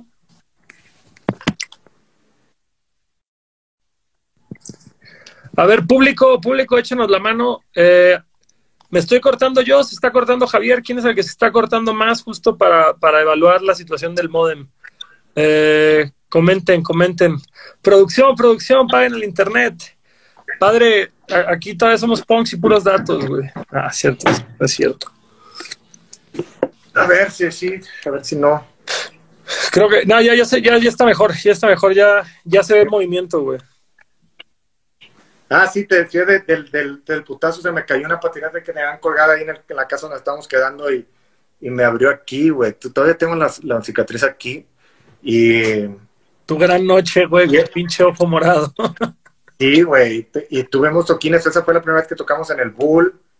Tocamos en el. Ahí, tocamos varios y yo traía. Este. Me acuerdo que me, para el Bull así me, a mí me, como que me daba pena esa madre. Y, y me prestaban unos, alguien préstame unos lentes, me prestó alguien unos lentes como de Elvis, ¿sabes? Que se estaban de moda esos como de Elvis. Y me acuerdo que llego, llego a la, llego a la, a la Alicia con mis lentes así de casi, y me dice Jordi, güey, me dice, ¿qué, pedo con tus lentes? Le digo, güey, es que ve, dice, no mames, no seas payaso, güey, está más punk así, me toca así, y ya, aparte, güey, en la Alicia así de que el pe- techo escurriendo y todo, es como no vas a tocar con lentes, ¿no? Y, pero sí, eso del stage diving era como, ¡pah! la guitarra, pff, toda desafinada y todo, sí, era como un desmadre, pero sí, estaba bien chingón, güey, la neta era. Era una época noble, güey, era una época chula, güey, la neta. Sí, güey, yo creo que, y aparte, güey, yo creo que en ese tiempo ni afinadores traíamos, yo creo, era como, afinar era como un pedo, ¿sabes? Como de... Como que van a ver un minuto ahí, molesto, güey, puro silencio. Mejor que sean vergas y ya, güey. Dame mi, dame mi, de que te, con el otro, güey, ¿sabes? Ahí con el Richo, dame mi, es como... Pero sí, güey, pero tuvo, tuvo... Durante... Ese fue como, ese fue nuestro primer como Sold out, ¿no? Sold out ahí en el, en el Alicia, sí, güey. Oye, este, te iba a decir, en esa época, güey, me imagino que ese fue como el banderazo, porque según yo esa fue la presentación del Extrañando Casa en el DF. Te aventaste todavía dos años, güey, de división minúscula antes de regresar a la escuela. ¿Esos dos años viviste de la banda? ¿Ya era rentable la banda o...?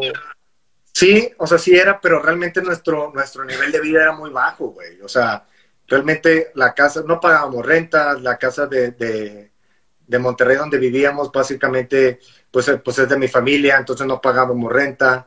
Eh, las cosas que tenías que hacer, pues sí te las cubrían, de que si tienes que viajar, te ponen los vuelos o, el camión y los, o sea, las, cosas que tengas. Güey, vivíamos de maruchans y hot dogs del, del 7-Eleven, güey. Entonces, realmente estás, estás joven, puedes comer lo que sea, puedes tomar lo que sea, realmente no tienes compromiso. Entonces realmente la, tu nivel de vida es, pues es muy barato, güey. Realmente no, no necesitas tanto, güey, no aspiras a tanto. Entonces, eh, pues sí, güey, sí vivíamos como muy poco, pero, pero de eso, güey. Realmente era como, como ahorrar, ¿no? Y, y, de y de las cosas, ¿no? De comprar cosas, vender cosas, de guitarras, instrumentos, como, como ciertas cosas.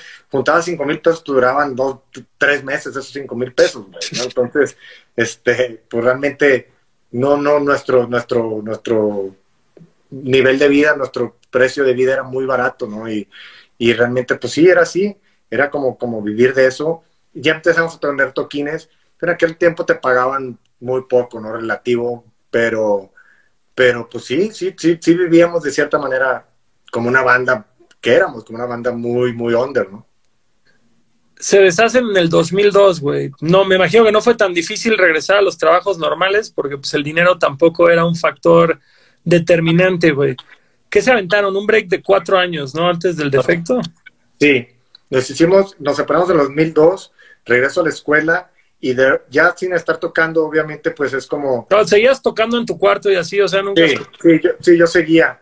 Y después, para eso, yo ya había conocido ya al al Lice Ramírez de Alisra de, de Monterrey, de Guanajuato. Ah, esa historia, esa historia, güey. Tengo un espacio preparado aquí para hablar de conspiración, güey. Y lo, ya lo conocía y ahí, en parte también cuando dejamos de tocar con División, Kiko y yo era también como que nos queremos enfocar mucho como, como lo que estamos haciendo con conspiración. Entonces, tenemos eso, dejo de, de, de, de regreso a la escuela, estoy estudiando y me meto a trabajar con el Richie a, lo que estaba de moda en ese tiempo nuevo Monterrey, que era la, ¿cómo se dice? Lo de eh, telemarketing, güey.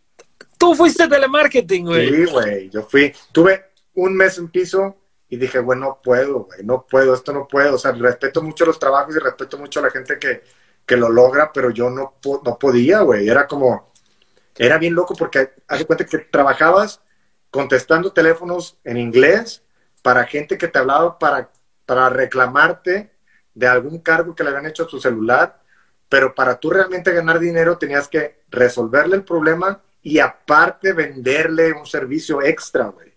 Entonces era como, güey, me están hablando para mentarme la madre y todavía le tengo que vender algo a este güey. Era como, güey, o sea, salías así como... Y yo era muy mal, era muy malo haciéndolo, güey.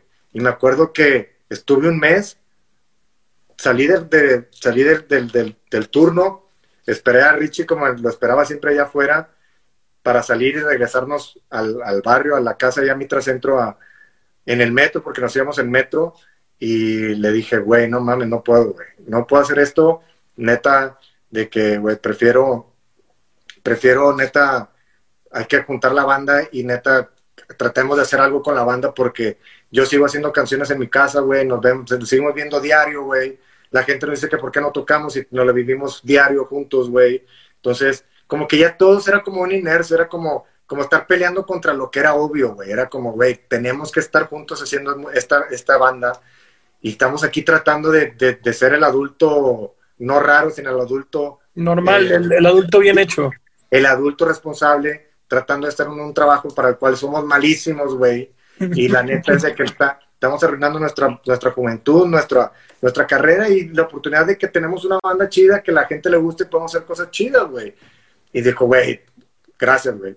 Mañana nos ponemos a ensayar. Fuimos a ensayar el día siguiente y yo llegué con la canción de mi amigo.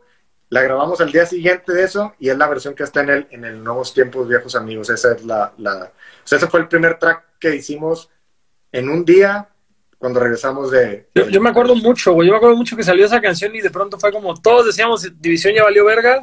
Y de la nada sale esta canción y como que todos, bueno, ¿y el disco cuándo? ¿Y el disco cuándo? Y, Sí. ajá, y luego es como, no, pues es que no había disco, había esta No. canción y ya. Eso fue, eso lo grabamos en el, en el cuarto ensayo donde ensayábamos, era nuestro ingeniero, tenía, el güey tenía su Pro Tools ahí de que, güey, eh, déjenme grabar una rola, de grabarles una rola de que, güey, pues ah, tenemos esta que acabamos de sacar y la grabamos y, y es eso. Y de hecho a mí me gusta mil veces más la versión esa que la del, la del defecto perfecto. Mucho mejor versión, güey. En ese entonces, güey, estaban con Sones. Sones era subsello de Universal, entonces de cierta forma estaban con Universal. Era, era como subsello, pero nosotros realmente no estábamos con Universal. Como O sea, más bien era distribución de Universal. era como distribución de, era solamente distribución de Universal. Nos tocaba cierto apoyo, pero no era tanto, no, o sea, no éramos parte de Universal, éramos distribuidos por Universal. Y, y después ya para el defecto sí, ah no, el defecto todavía sale igual con, con Sones y después se vende a Universal y ya es cuando firmamos con Universal. Pero, pero tengo entendido que pasó, para el para el defecto sí les dieron un budget de a de veras para hacer el disco. No, para el defecto, no, de hecho para el defecto tampoco, el defecto fue... Pues Sirenas, Sirenas fue el que grabaron en Estados Unidos entonces. Sí. Ah, ese sí, ese sí, pero para el defecto, haz de cuenta que, bueno, regresamos a tocar, para el cuento rápido, regresamos a tocar, tenemos esta madre de, de, de, de- de N amigo, y regresamos a tocar, y haz de cuenta que para, en los dos años que habían pasado, güey, al año y medio, dos años, año- dos años y medio, no me acuerdo cuánto fue, pero para esto, o sea, haz de cuenta que cuando hicimos una gira, o sea, empezamos a hacer fechas, y todas las fechas eran lo que se podría decir que eran sold out, güey, ¿no? Antes no era sold out, porque antes era como el güey de la puerta va a dejar entrar aunque estén colgados del techo, güey, ¿sabes? No es como, estamos al límite, no cabe nadie, es como, güey, dejan pasar más, más, más, ¿no? Entonces, pero eran fechas básicamente sold out, toda la gira que hicimos, porque para en ese pequeño transcurso de que nos separamos, fue como que retrasado, o sea, la gente empezó a escuchar el, de- el extrayendo casa cuando la banda ya no existía, güey, entonces se volvió como de cierto culto de una banda que no existía ya, güey. Entonces cuando regresamos, para mucha gente era como, güey, sí, o sea, ya regresaron. Entonces fue como una gira del regreso, pero con un disco que pues había salido hace, hace do- año y medio, dos años, güey. Entonces era como, como muy loco y eso fue como lo que nos dio así como, como el, pues no sé, como, como que la pila de, güey, hay que hacer otro disco. Y fue cuando Toy nos dijo, güey, ya hay que hacer otro disco y, y empezamos a hacer el defecto. Hay un chingo de cambio de sonido entre discos, güey. Que estos dos, tres años de ausencia, güey, ¿qué, ¿qué cambió en tu pinche Discman o creo que ya era iPod en ese entonces, güey? Pasaste de oír Bad Religion, Face to Face, Descendants a escuchar qué, güey. Eh, pues para empezar, o sea, en ese, en ese medio estaba, decimos, Conspiración Alfa 5, güey, que era nada que ver, ¿no? Era Todo lo nada- contrario a lo que pudo Todo hacer Cursi, güey. Así. Todo lo contrario, todo, todo, todo. Ahí, ahí que era como tirarle a 31G, a Locust. Sí, no- no- nos gustaba mucho, nos gustaba mucho, mucho toda la escena de San Diego que, que estaba pasando en ese entonces, de- del Che Café y toda esa. Eh, y después eh, yo tuve oportunidad, tuvimos oportunidad de ir ahí, de hecho en el 2001, en el 2001, antes de que saliera el Extrañando Casa, tuvimos oportunidad de ir a, a Tijuana, Los Ángeles, y Julio de Baisami nos quedamos ahí en su casa y nos llevó al Che Café por primera vez, que el Che Café, les platico, es, es, una pequeño, es un pequeño venue que está dentro de la Universidad de San Diego, que básicamente hace shows de hardcore y punk, y, y no venden alcohol, es all ages, o sea, todas las edades. Entonces es un venue de cultura cabrón, o sea, para que se den una idea, ahí se formaron co- como The Locust, eh, básicamente los a The Driving, ahí vivían, haz de cuenta como, como toda esta escena de, de punk loco, ¿no? De punk psicodélico, punk, eh, sí, loco, güey. Entonces como que nos que empezamos a clavar como mucho en esa, en esa escena y nos gustaba mucho poder hacer como, como todo esto, no tener barreras de, de sonido, ¿no? De, y estuvimos tocando con Conspiración y empezamos, ya nos metimos a hacer, y pero también, no sé, muchas cosas creo que... Por decirlo, ahí, ahí el estaba viendo en Guadalajara, ustedes dos en Monterrey. ¿y quién más era parte de Conspiración? ¿Roy? de- fue? de- el Roy. fue- Roy fue Roy. Conspiración. Roy Cañado de Termo era conspiración. Cuando yo conocí, nosotros cuando fuimos a, a Guadalajara con el Extrañando Casa, creo que fue la primera vez que, que fuimos, tocamos en un skate park con dos, no, con, no, con, ¿cómo se, llama, ¿cómo se llamaba esta banda que cantaba en español, pero que era de, de Pastilla. no, de, no, de Epitaph? Unión Ah, 13. Unión 13, sí. Fuimos, hicimos algo con Unión 13, unas fechas en DF y Guadalajara. Hicimos Guadalajara y al día siguiente tocamos en un, en un toquín con Termo. Ahí fue cuando conocimos a Roy con Termo y conocí a Ilirra. Ahí conocí a Lizzy y de repente veo que tiene Irre, Easy y, y Roy tienen esta banda Conspiración, era nomás Easy y Roy. Y fue como, wow, está chingona. Y nosotros ya nos, entonces compartíamos el gusto por esta escena de, de San Diego y toda esta onda, ¿no? ¿Y si, y si Y- todavía era diario en llamas? ¿O, o en dónde estás? No, ya no, ya ¿Ya no, no? ya era, ya era conspiración. Ah. Y ahí como que conecté muy cabrón con el Easy. El güey como que ah, empezamos a hablar de música y dice, güey, mañana les caigo acá hacia el Roy, vamos a, hay que llamear, güey, si les gusta. Entonces llameamos Kiko, yo, Roy y este güey. Y en ese día creo que sacamos como una rola o dos de conspiración y fue como, güey, no mames, qué chingón. Y ahí como que nos dijeron de que, güey, hay que hacerlo a una banda, o sea, ya que no, o sea, que la banda ya sea los cuatro, no nomás nosotros dos. Entonces, nuestra base era como Monterrey, DF, entonces ellos viajaban a Monterrey, tocábamos ahí, sacábamos rolas o grabábamos y nosotros, nosotros íbamos a, a Guadalajara y fue como esa temporada de, de bien chingona también, que tuvimos oportunidad de, de tocar pues en, en Tijuana, en la Ciudad de México, en Guadalajara, Monterrey, eh, Matamoros, fuimos a tocar Matamoros, tocamos en varios lados, estuvo chingona esa época, güey, la neta me gusta un chingo, y pues sigo hasta, hasta la fecha y sí sigue siendo de mis, de mis hermanos de toda la vida. Eh, Easy es uno de los cabrones más iluminados, güey, que he conocido en cuanto a la música. Para quien no conoce a Easy Fatal en esta conversación, es todo un personaje. Todas sus bandas están un paso adelante a lo que va a pegar, güey, o a lo que está en moda. Ese güey me ha enseñado más rap interesante que muchos raperos de abolengo. Eh, y aparte es una bella persona, güey. Sí, aparte estaba bien loco cuando, cuando la conspiración era porque íbamos y, y como todo el mundo esperaba como que escuchábamos como, como hardcore y como todo este pedo y realmente estábamos como bien clavados como en el hip hop en ese entonces, era como, y se escuchaba un chingo de hip hop, güey, me acuerdo que acá, un disco que era como, como un- una constante de ese tiempo era el de, el primero de The Streets, güey, era como, güey, de que cuál es su influencia The Streets y de que, güey, no mames, no tiene nada que ver eso, pero pues, no, lo que nos gusta, güey, lo que... Entonces, pero nos gustaba mucho como todo eso y, y era como un laboratorio bien chido el, el, el pedo de conspiración. Podíamos hacer lo que quisiéramos dentro de ese proyecto y, y tenía sentido para nosotros, güey. Lo que todos queremos saber, ¿algún día se va a poder una reunión de conspiración o está firmado en sangre que nunca, güey? ¿Sabes que, que, que si hubo un tiempo, hace algunos años, nos invitaron a tocar a una reunión a, a, a los primeros eh, festivales de, creo que fue del Normal, ¿te acuerdas del Festival Normal? Sí, es que Para- justo yo siento que para eso sería, güey, para ese festival. Bueno, bueno, el Festival Normal que conocen ahorita en la Ciudad de México es diferente al que hacían en Monterrey. El normal En de Monterrey era el mejor festival de México, güey. Sí, era, era muy similar a lo que hacía el Fun Fun Fun Fest en, Tec- en Austin, que básicamente tenían como diferentes escenarios. Entonces había un escenario que era como electrónico, otro un paz de alternativo y había uno que era como de metal y, y de punk. Y nos invitaron a tocar a ese, y no me acuerdo cuál, un, un par más de festivales como eso.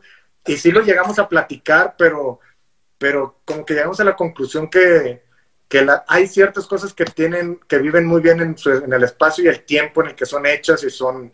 Entonces, eh, nos gusta como es primero, creo que no, no sería lo mismo, eh, sería como mancharle un poco el nombre al proyecto y, y de repente como nosotros nos topamos con estas historias de gente que no nos tocó ver, no, no nos tocó ver a la banda y que, de- y que dicen, es que a mí me han platicado esto y esto de los shows y como esta historia, güey, como, como, como... Como si se, como se juntara Opa Ivy o se juntara Fugazi, que dices, ya no va a ser lo que fueron, güey. es que si te lo platican tanto, es como, tienes como una imagen de esto, ¿no? Entonces de repente la imagen de mucha gente es como tan fantástica que de repente digo, yo creo que si lo hacemos ahorita es, va a perder como mucho, mucho el misticismo que tiene la, la banda, ¿no? Entonces... El legado, no, claro. Siempre, toda la vida tenemos, o sea, toda la vida, todos los días hablo con Isi, güey, y toda, siempre hablamos de, de, de, que sí vamos a hacer otra banda y que hay que hacer como, como algo, algo que es como una continuación de eso, pero pues, no sé, la vida, la vida no se nos ha, no se nos ha dado para, para darlo, para hacerlo.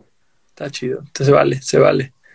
Vamos, vamos a dar un paso para atrás, güey, retomando, ¿Sí? retomando esta transición, güey, del extrañando al, al defecto, güey. Eh, obviamente ya tuviste aquí esta época, güey, de pinche noise punk de San Diego, durísima. Y, y, y defecto, güey, es un pedo completamente distinto a conspiración y un pedo completamente distinto extrañando casa. ¿Qué, qué era lo que y, digo? Yo no quiero, yo no quiero porque al final del día conozco la integridad de la banda y sé que tampoco dijeron vamos a hacer un disco. Ok, ya decidimos que vamos a hacer una banda y esto nos vamos a dedicar. Pues tampoco creo que hayan pensado vamos a hacer un disco para pegar, para nada. No. Sin embargo, sí creo que salió un soñaré, güey, que es algo sí. que no existía antes y dices, se ve esta pinche vena todavía más cabrona en, en, cuanto a poesía, en cuanto a melodía, en cuanto a arreglos, todo, güey. ¿Qué, cuál, fue, ¿Cuál fue el, el, el bicho dentro de tu cabeza, güey, que hizo este cambio tan consciente de sonido? Sabes que, por ejemplo, extrañando, extrañando casa, digo, extrañando casa, soñar y no sé de dónde venga, güey. O sea, realmente, o sea, sí sé como que el puentecito, digo, es como el precoro, pues es como muy, muy británico, como muy bitlesco, ¿no? El, el te, te, entonces como todas esas cosas, tiene como ciertas cosas, tintes. Sí veo algunas influencias, pero no, no te podría decir como esto, pero no sé, o sea, creo que viene de la combinación de, de, de escuchar, de venir del punk rock, escucharte, después de meterte como esta, esta eh, no sé, esta, esta escena de, pues de bandas, pero no nada más como de, de, de punk súper clavado de, de, locos y así, ¿no? De, de, de, de psychos y la madre, sino también ya había empezado lo que, lo que veníamos también ya de, de cosas como de lo, lo que no, para nosotros fue, no lo que la gente le, después renombró, lo que era el emo, ¿no? Uh -huh. Era como bandas como Jimmy World, como era como Get Up Kids, este... Eh, poquito no Alkaline Trio del principio. Alkaline Trio ya empezaba, eh, ya estaba pues el Save the Day ya haciendo discos diferentes, ¿no? Que no era el... Que, no era el, que ya era hardcore melódico. Y ya no era Trubin Cool, y era como todo esto. Creo que por ahí veníamos como con esta, con esta, más que influencia con esta oleada, ¿no? De inclusive Face to Face tuvo su Ignorance is Bliss también, que era como estos sonidos que, que es un discazo, ¿no? Hasta la fecha y, y como todo esto Después había bandas como que nos gustaban mucho, como, como una escena tejana que, que era como bandas como Recover o bandas, este, como entrar como al, como al drop D, ¿no? Ya de afinar como una cuerda baja, entonces ya la afinación, como, como que la, la composición se acerca más a otras cosas. Eh, no sé, como que te, había como una combinación muy rara, pero sí sale como, o sea, no, no te sé decir de dónde viene soñar, no te sé decir de dónde viene, eh, me tomé una pastilla, realmente pero, pero sí era como algo que queríamos hacer, o sea, sí, sabía, sí sabíamos que no queríamos hacer un extrayendo casa 2, eso sí era como, era como obvio y no era como algo de, es que, es que ya eso ya pasó, no, sino era como algo normal, güey, ya era como algo que estamos eh, escuchando y haciendo que, que a la hora de sacar algo, pues es esto lo que sale, güey. Yo, yo trato de ser como muy honesto con, con lo que hago y con lo que compongo porque, porque es la forma más fácil de, de estar contento con lo que haces y tranquilo con lo que haces, güey. O sea, claro. si, tú, si tú diseñas algo, de decir, güey, esto es lo que viene, déjame lo hago para que suene así, no sé, yo pero muy probablemente me voy a sentir como, como avergonzado en el futuro, voy a decir como, güey, no mames, creo que no, no, no es por ahí, güey. ¿Hay, hay, algo, ¿Hay algo de división que te avergüence? Que así que sientas que haya envejecido mal o que digas, híjole, esta ni de pedo, güey, o qué no. chingados estaba haciendo acá o algo así. Pues no sé, por ejemplo, yo podría decir que, que, por ejemplo, Cursi es una canción muy cursi, muy ñoña y muy torpe, pero es una canción que seguimos tocando ahorita, güey. No, ahorita, ahorita ya lo hacemos como de una forma como acústica, o sea, semiacústica, un poco más tranquila, y ahorita ya es el que es un cursi más hombres G, menos pop punk, ¿sabes? Entonces, sí. de cierta manera es, y a mí me gusta más que, no, la, no me siento eh, ñoño al tocarla, pero me gusta darle a la gente como esa, es, ese, ese, esa cereza en un show, ¿no? De repente estamos tocando lo que nos gusta a nosotros y lo nuevo y lo bla, bla, bla, la historia. De repente darles algo, güey. No soy de los artistas que digo, vienen a ver, no vienen a verme tocar, vienen a verme tocar lo que yo quiera tocar. Es como, güey, no, güey. O sea, vete a tu casa a hacer ese pedo, güey. Neta, dale a la raza lo que, lo que quiere escuchar, güey. No, yo, yo, no sé por qué imaginaría, güey, que Radical es una canción que no les hubiera gustado envejecer. Eh, y yo creo que para muchos es como súper icónica, güey, de, nuestro, de nuestros años teenagers, güey. Pero podría entender que esa canción no les gustara. No sé, así lo, lo, veía, güey. Probablemente, probablemente, o sea, es una... ¿Sabes qué es algo que más que no me guste? O sea, sí es algo que no volvería a escribir, güey. Claro. ah, bueno, y, ya no tienes la edad para escribir eso tampoco. No, no exacto, güey, porque, porque mucha gente dice, es que deberían de regresar a tocar como extraño, de que, güey, tengo 40, no 20, güey. O sea, no, o sea, hay gente, yo siempre le digo, güey, tú borras fotos de tu Facebook de hace 5 años porque te das pena, güey, y tú, y tú quieres que yo siga tocando lo mismo de hace 25 años, güey. O sea, es, imposible, güey. O sea, no se puede, no, porque quisiera, no me puedo, no me sale, güey. Mm, Entonces, pero por ejemplo, en los acústicos que hago, que he hecho, toco radical acústico, güey. Yo me lo aviento, güey. Es, una canción divertida para mí, ¿sabes? Es como, se me hace una canción linda, divertida, de adolescente. Está padre, güey. No, no pasa nada. Y si, le, y si le puedo dar un gusto a la gente tocándola, güey, va, güey. No me, hombres G, güey. Hombres G. Exacto, güey. Tiene canciones que dices, un señor de 60 años no debería, no puede escribir esto, puede cantarlo, porque a los 20 años lo escribió. Sí. Pero, pero ves esa evolución en su forma de, de escribir y de comunicar. Totalmente, totalmente. y creo que eh, creo que te digo, es, son cosas que, que a final de cuentas agradeces que, que la gente la siga teniendo en, su cabeza y en su corazón, güey. O sea, neta, pues qué chingón que la gente siga teniendo el extrañando casa donde lo tiene, ¿no? Eh, la banda ha crecido muy, muy, muy lejos de eso, pero, güey, seguimos metiendo, o sea, no hay un set de división minúscula donde no se toque una canción de extrayendo casa, güey. Es muy raro, aunque sea un show, aunque sea un, un festival de ocho canciones, va a haber algo extrayendo casa, aunque sea una versión diferente, a lo mejor es una, una versión semiacústica, a lo mejor es una versión yo solo con guitarra, a, lo mejor es diferente, pero algo va a haber extrañando casa ahí. Y eso me gusta tenerlo, me gusta que, que tengas ese, ese, ese detalle para la gente. Está chulo, Está chulo y justo el, saber que tienes fans para todas las épocas de tu banda, creo que es algo que no todos pueden decir. Así que justo es un, un privilegio, güey, realmente. Sí, güey, la neta es que sí, y, digo, me encanta que para eso hacemos también los shows de, aniversario, ¿no? Eh, porque, porque son shows que, sé que va mucha gente que no iría normalmente a un show de división, que dice, güey, es que yo soy fan del extrañando, a mí me gusta el extrañando y el defecto, perfecto, güey. Pero hay gente que, hay gente que está con nosotros desde el, desde el defecto, güey, y eso es como bien chingón. Digo, desde el extrañando, y eso es bien chingón, güey. Pero poder regresar, cuando hacemos los shows del, del defect, de, los, de, los, de los aniversarios, o sea, tratamos de curarlo de una manera en que hacemos el playlist que está sonando en el, en el, en el, en el PA, a, a, la época, güey. Experiencia completa, experiencia completa. Exacto. Hacemos eso, invitamos a las bandas invitadas, son bandas, eh, la primera edición que hicimos fueron bandas de esa época, güey. O sea, de, tocó Axby, tocó eh, Gula, tocó eh, ¿Quién más tocó esa? O sea, como de esa época de, de, la Alicia. Ya para la segunda que hicimos con Defecto y Extrañando, hicimos la nueva oleada de, de, bandas, ¿no? Tuvo como los Tungas. de los Sputnik, estuvieron, ¿quién más estuvo por ahí? Este, creo que Camiches, estuvo, eh, ¿quién más estuvo? Esa, esa fue en la Carpa Astro, ¿no? La Carpa, güey. Ah, la Carpa.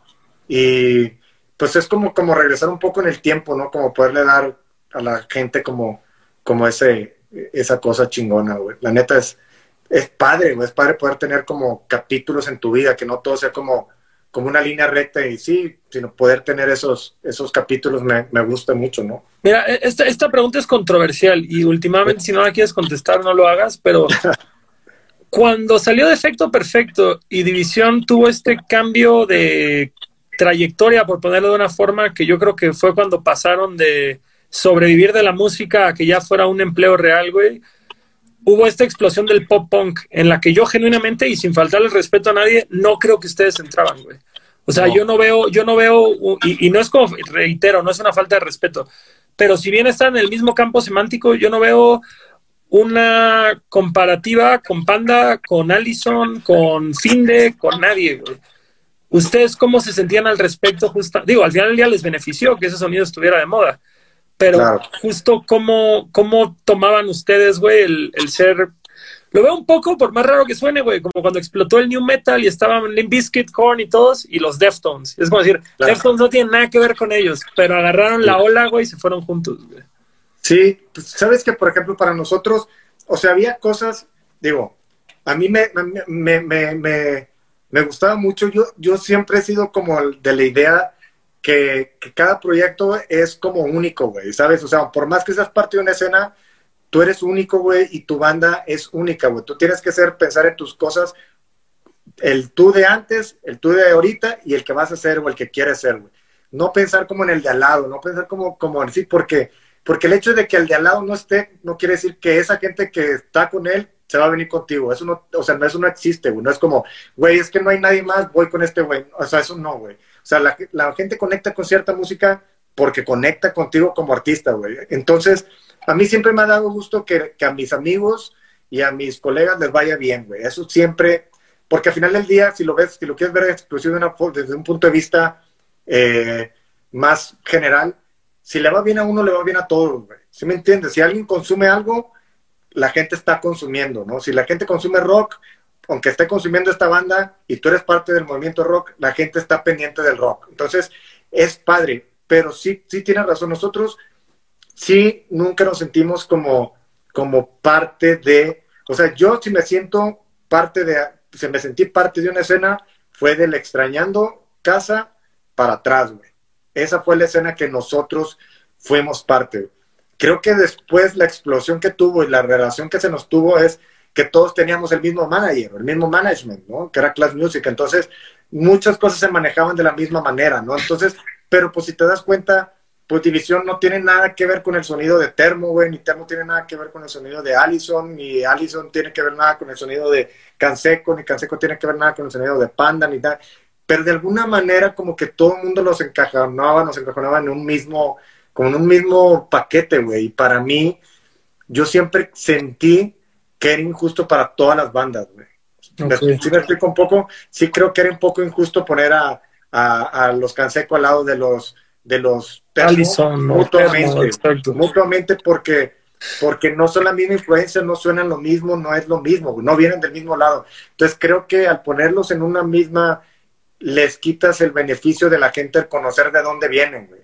Claro, ¿Sabes? Un poco. Entonces, nosotros obviamente, primera, nosotros teníamos ese management porque fue el management, era el único management que conocíamos, nos iba bien, eh, nos fue muy bien, creo que, creo que dentro de todo nos fue bien estando ahí en esa escena, pero también a mí sí no me gustaba porque, porque mucha gente como que ponía en pique a muchas bandas, ¿no? Era como, güey, es que esto, ¿eres de estos o eres de estos? Y era como, es como para mí, como alguien que dice Oasis y Blur, no tienen absolutamente nada que ver más que son británicos los dos, güey. Para mí musicalmente no tienen absoluta, no tienen absolutamente, si los, si tú pones un disco de uno y otro, no tienen nada que ver ni la música, ni la personalidad, ni de, dónde vienen, ni el sonido, o sea, no tienen nada que ver, güey.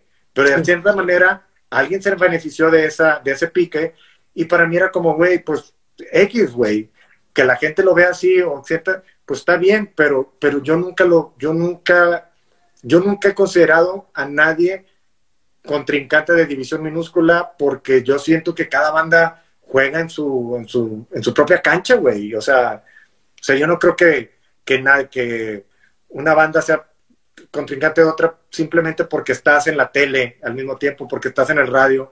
Pues no, güey, yo, yo realmente siempre, y de hecho por eso cuando, cuando hacemos el defecto y después hacemos el, el, el sirenas, güey, mucha gente nos, nos, nos, mentó la madre, pero para mí era una forma también como de separarme de eso, era como, güey, o sea, no, no somos, o sea, no, no, no somos iguales, güey. No estoy diciendo que nadie sea mejor ni peor que, que otro. Nada más es, no nosotros somos no somos este sonido ya, güey. Ya, sí, ya pasamos a lo que sigue. Sí, exactamente. Entonces, sí, güey, o sea, es una época que la neta yo disfruto mucho de, de muchas aventuras, de mucha amistad, de mucha música, de muchas cosas, pero sí creo que, creo que, que no, o sea, no lo considero como una escena, güey. Considero que fue un movimiento de, de, de bandas teniendo un mismo, un mismo management. Oye, este, es una gran respuesta, es una gran respuesta sin duda. ¿Hubo, hubo mucho hate en el momento que cambiaron como el sonido? O sea, ¿sí, Pues- sí fue difícil turear sirenas?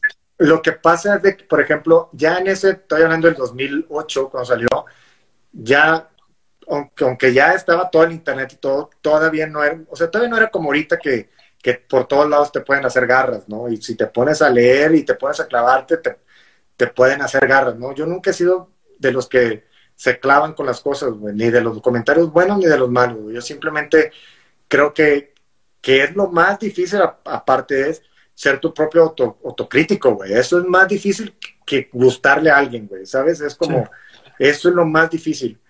Pero me acuerdo que cuando salimos, o sea, eh, el primer sencillo fue Control, y que, que abre el disco, y el primer sencillo fue Control, y para muchos fue como, güey, los comentarios de- del, del, del YouTube y del y de los de los de los cosas donde MySpace, sí.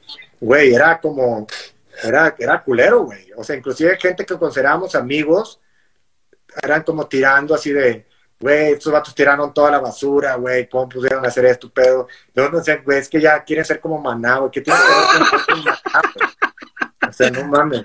Entonces, pero para mí era como, cuando salió eso, yo en lugar de decir, sentirme así como, verga, güey, la cagamos, fue como, güey, a huevo, güey. Sí, güey, sí, está bien. O sea, esta gente no la quiero, güey.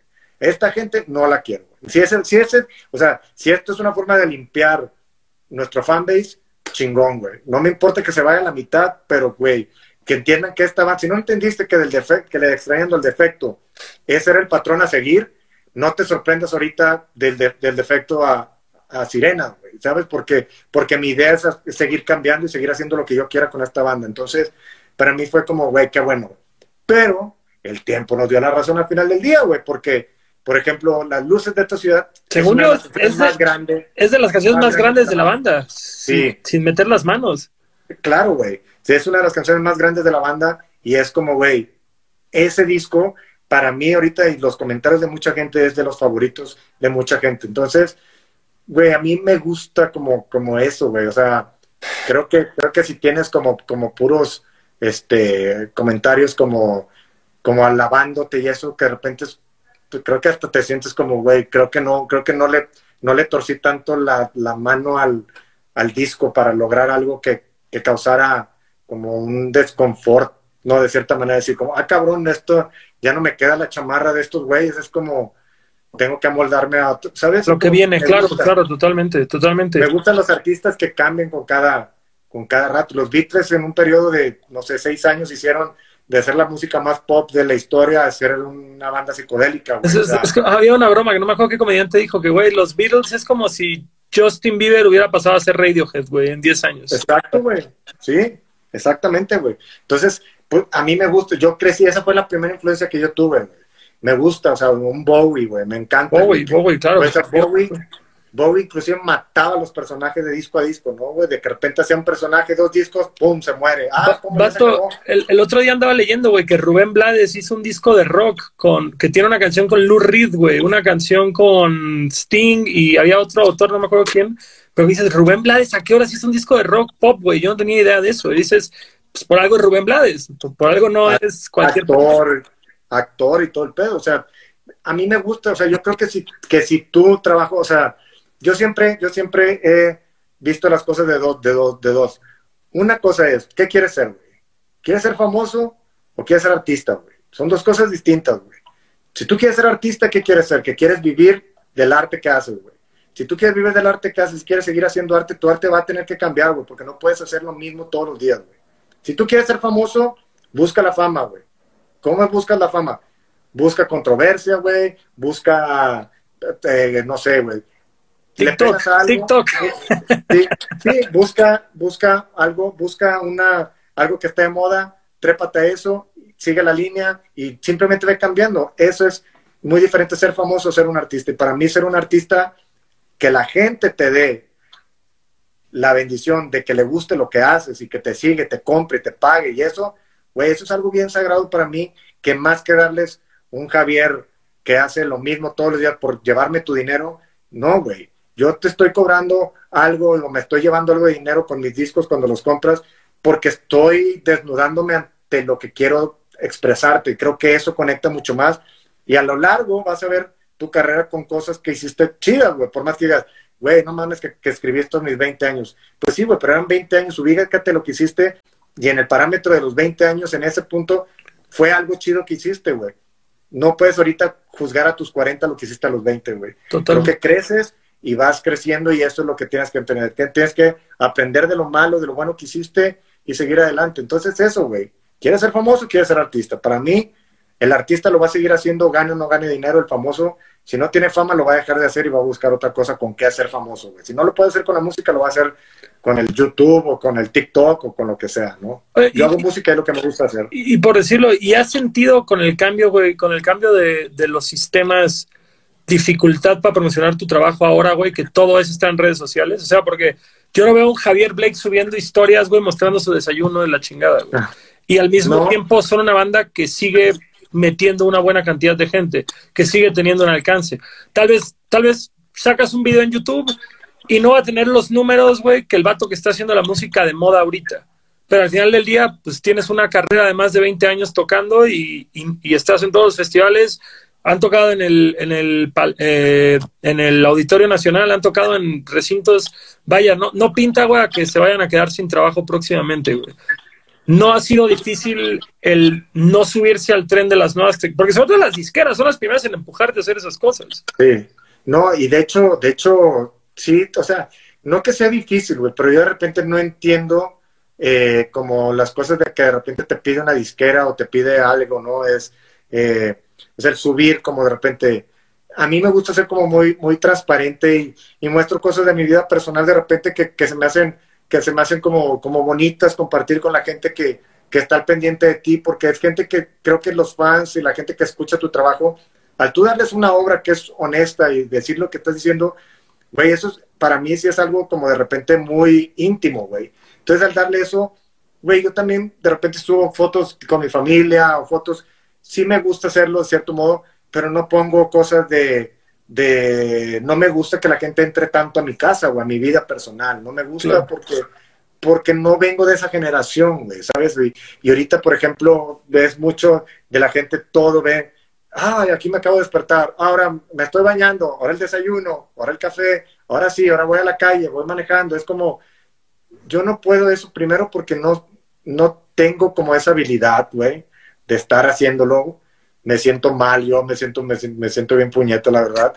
Este, y creo también que de repente a mí me gusta mucho la que el, que el artista tenga cierto privacidad, cierto misticismo, güey, tenga cierto misticismo, güey. Eh, en, los, tiempos cuando yo crecí, tú tenías un disco de un artista, güey, de una banda, lo que fuera, y de repente pasaban dos años, en lo, dos, tres años en lo que sacaban un disco, no veías, no, había, no estaban en la revista, no estaban en la tele, no estaban, entonces de repente tú veías un disco y era un güey, de repente sacaban otro disco y ya era el mismo güey, era un cabrón barbón con pelo largo, y de repente ya era su sonido era ya diferente, y, y ah, cabrón, o sea, ¿qué pasó? ¿Sí me entiendes qué pasó? ¿Por qué? Pues porque le da chance a la gente de, de alejarse un poco y de sorprenderse con, con lo que estás haciendo, güey. Creo que, creo que hoy en día se pierde mucho el fenómeno de la sorpresa, ¿no? De, eso, ¿no? Por ejemplo, ya te dicen, no, eh, no saques un disco, güey, saca tracks, güey. Tienes un disco de 10 canciones, saca 10 sencillos. Sí. Y después sacas el disco. Y dices, pues entonces, ¿dónde está, dónde está el concepto del disco, güey? O sea, la gente nunca va a tener como esa sorpresa de decir, voy, voy a empezar en el track 1, voy a terminar en el track 10. ¡Wow! ¡Qué chingón disco! Ya me fumé como toda la experiencia que este güey quiso hacer en esta obra no hay, güey. Entonces, para mí se ha sido de repente difícil porque hay gente que te lo pide. Oye, güey, ¿podrías subir una historia invitando a la gente al show? ¿Por qué, güey? Tú eres el promotor, invítalos tú, güey. Y te comparto el flyer en mis, en mis plataformas. pero... una historia, pongo, un texto. Ok, eh, sí, pero, pero, pero no soy yo, güey. Sí, sí hay gente que, que lo hace, pero no, no soy yo. Me gusta, te digo, me gusta tener como ese, ese distanciamiento hasta cierto punto de, de que la gente tenga un poco de intriga con, con el artista que, que, sigue o que le gusta, ¿no? Claro. No, pues es totalmente congruente y totalmente lo veo con ustedes. O sea, y, y como te decía, es algo que creo que han sabido aferrarse a ello y que ha funcionado a favor de ustedes, porque no se ha perdido ese misticismo o esa atención, güey, para con división minúscula, güey. Es- Sí, total. Aparte, digo, también soy una persona de, de arriba de 40 años. Güey, no, no me, no es ni andar con el pinche celular, este, grabándome, güey, ¿sabes? Es como, tengo que también, de cierta manera, eh, ubicarme en, en la posición, en el, en el momento de vida en el que estoy, güey. Sí, aprovechar las plataformas, las uso, las veo, sí, pero también no me siento como, como a gusto siendo un personaje ante la vida pública como, como todo esto, porque creo que también luego le abres la puerta a la gente a, a llegar a lagos que tal vez después no te va a gustar que, que lleguen hasta ahí, ¿no? claro. Creo que, creo que hay que marcar también una línea de, de tu vida privada con lo, con lo que pasa, ¿no? Y, de- y del artista que quieres ser y, y todo esto. Totalmente, güey, totalmente. Creo que tristemente, que, bueno, siempre ha existido, güey, siempre ha existido la controversia como una herramienta para vender discos, pero, pero justamente gente como Kanye West que parece, güey, que con todo y que es un gran artista dentro de su género, sin controversia no es un artista. O sea, no es, no es materia, güey, de encabezados. No, definitivamente, o sea, y la verdad, digo, yo, por ejemplo, en el caso de él, yo nunca he sido fan de Kanye West. Hay canciones, hay temas que me gustan, en su momento me han gustado, pero no me gusta como esto, o sea, su acercamiento hacia las cosas, ¿sabes? O sea, como se me hace todo, por más que, que, que sea, él se diga un genio y todo esto, ok, si eres un genio, lo que puedas, te lo respeto, pero, o sea, tu manera de operar me dice todo lo contrario, güey. Realmente eh, no creo que no creo que lo hagas sin querer, no creo que te pongas la gorra de Trump sin querer, güey. No creo que lo hagas como por apoyo, sí creo que es buscando una reacción. Atención, claro, claro. Yo creo que por, e, por, eso es un genio, porque sabe cómo hacer que todos hablen de él. Pero Exacto. hay otros cabrones como, no sé, güey, Tom York. Yo no soy fan de Radiohead, pero veo que la gente que sigue Tom York es como un culto, güey. Y el vato no tiene que caer en esas pesadeces, güey, para que la banda lo mame infinitamente, güey. Totalmente. Sí, claro. sí, yo, yo igual. Me, me, gusta tener como un punto medio, güey. Yo realmente no, la controversia no es algo que a mí disfrute, me guste, no es mi, no es mi trip. Si de repente caes en él, en ella por, por un accidente, porque, güey, X cosa no es lo que tú querías, pues, güey, o sea, pues, pues, lo manejas en la forma que lo quieras manejar, pero no sé qué, qué busca, porque hay gente que lo busca, güey. O sea, a mí, a mí, yo he trabajado con gente en su momento que eran gente que trabajaba con artistas pop y me decían cosas así de, es que, güey, necesitas relacionarte con tal, necesitan, necesitan verte, tomarte una foto con tal para que vean y se haga un chisme y se haga... Yo, ¿por qué? ¿pero por qué, güey? No, yo no quiero que ese sea mi, mi approach, o sea, no quiero que la gente me relacione con esto, güey. Yo quiero que la música hable por mí, por sí mismo y, y sí, güey, pero, pero sí hay gente que lo maneja totalmente así, güey. O sea, gente liquea sus sus sex tapes y pues, es adrede, claro que lo hacen, güey. Eh, todos, que todos queremos la sex tape de Richie, güey. Eso, eso, urge, güey. Eso urge para el despegue de división, güey. Sí, no, Ahora no, para no, pa pa la siguiente vuelta. Homie, eh, antes de que pasemos, güey, al, al Javier solista, al Javier actual, una última pregunta. Tú vienes de una generación de haber estado en disquera todo este tiempo, güey. Eh, aunque fuera Sones del Mexet, que era un subsello con pura distribución, pasaste a estar en disquera por eh, Sirenas y El División. De ahí, güey, sale su primer disco independiente, güey, en la historia de División Minúscula. Así es. Y ahora, con lo nuevo, ¿viene independiente? ¿Viene con disquera? Este primer sencillo que, que, lanzamos, ahorita estamos independientes. Eh, desde el año pasado, yo, terminé yo grabé el disco el año pasado, lo terminé en noviembre, y desde que yo empecé a grabar tuve muchos acercamientos desde el lado de management y el lado de disqueras. Y yo realmente siento que para mí la independencia, y no tanto la independencia, el mayor control del artista sobre, lo, sobre su obra, creo que es la mejor manera de, de trabajar. Pero, pero por decirlo, decir con, Secretos, Secretos fue el primer disco solista que hicieron y ya con una carrera. ¿Qué tan, sí. ¿Qué tan difícil fue trabajar esto sin un sin una disquera, viniendo de fue, una época disquera. Fue difícil, pero fue difícil, pero eh, nosotros veníamos de una disquera y, y, a mí me frustraba mucho, sinceramente, el trabajo, el trabajar con una disquera grande, en mi experiencia. En el, en el, hubo una época con un equipo que, que sí fue muy, muy significativo, la época del efecto y la época de, del Sirenas, ¿no? Después, después del Sirenas, cuando entra ya lo del defecto, eh, no, división. Todavía el división, cuando sale el división, en ese despuesito es cuando, cuando se juntan son eh, Universal y Emmy, se juntan. Entonces se pasa como todo, se juntan como los catálogos, se junta la gente y se hace un equipo ya como mezclado. Entonces ahí siento que se pierde como, como un poco el apoyo hacia la banda desde la disquera. Y a mí me frustra mucho, no porque ellos hayan hecho algo para perjudicarnos, ni que no nos hayan querido ayudar ni nada. Simplemente eh, es bien sencillo, yo lo entiendo, güey. O sea, si tú llegas y le dices a, al, a, tu, a tu disquero, al presidente de la disquera, oye, somos una banda que tenemos tanto tiempo aquí, tanto, tanto, traigo este disco, tengo este sencillo, apóyame con radio. Ellos te van a decir, pues sí, pero sabes que, mira, tenemos dos espacios en radio, dos espacios en radio, estos son los artistas que tengo, dime a quién quito para poner a división minúscula, güey.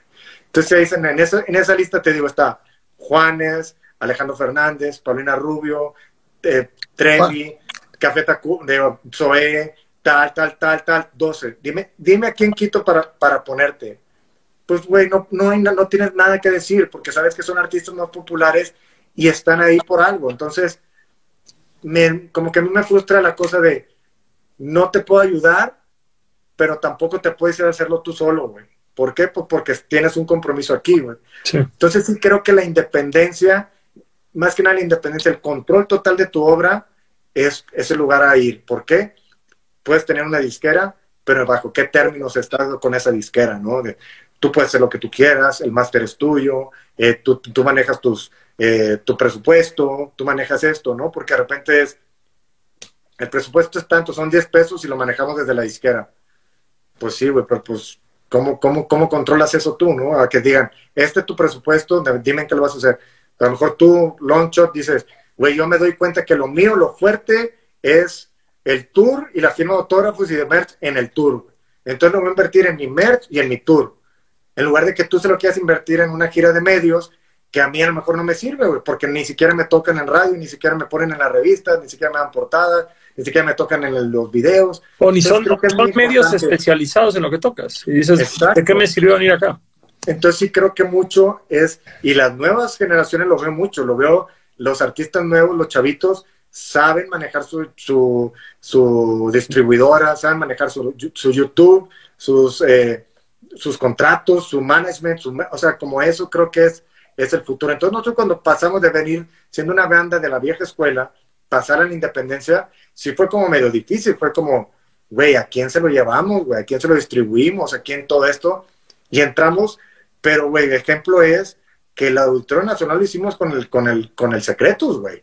O sea, es una inercia de toda nuestra carrera, pero fue cosa que no logramos con una disquera, lo logramos en una independencia, güey. Entonces, creo que eso es, es, un indicador que, que si lo trabajas bien y vas llevando tu proyecto, las cosas se logran. O sea, no tienes que estar bajo, el, bajo la, la sombra o bajo la protección de una disquera grande, ¿no? Entonces, yo sí disfruté, por ejemplo, cuando el Sirenas, y siempre lo he dicho, nosotros cuando nos dijeron, hay tanto presupuesto para Sirenas, y dije, vámonos a Los Ángeles, güey. Vamos, yo quiero mi disco de Los Ángeles, güey. Yo quiero mi disco de Motley Crue, güey. O sea, ¿sabes?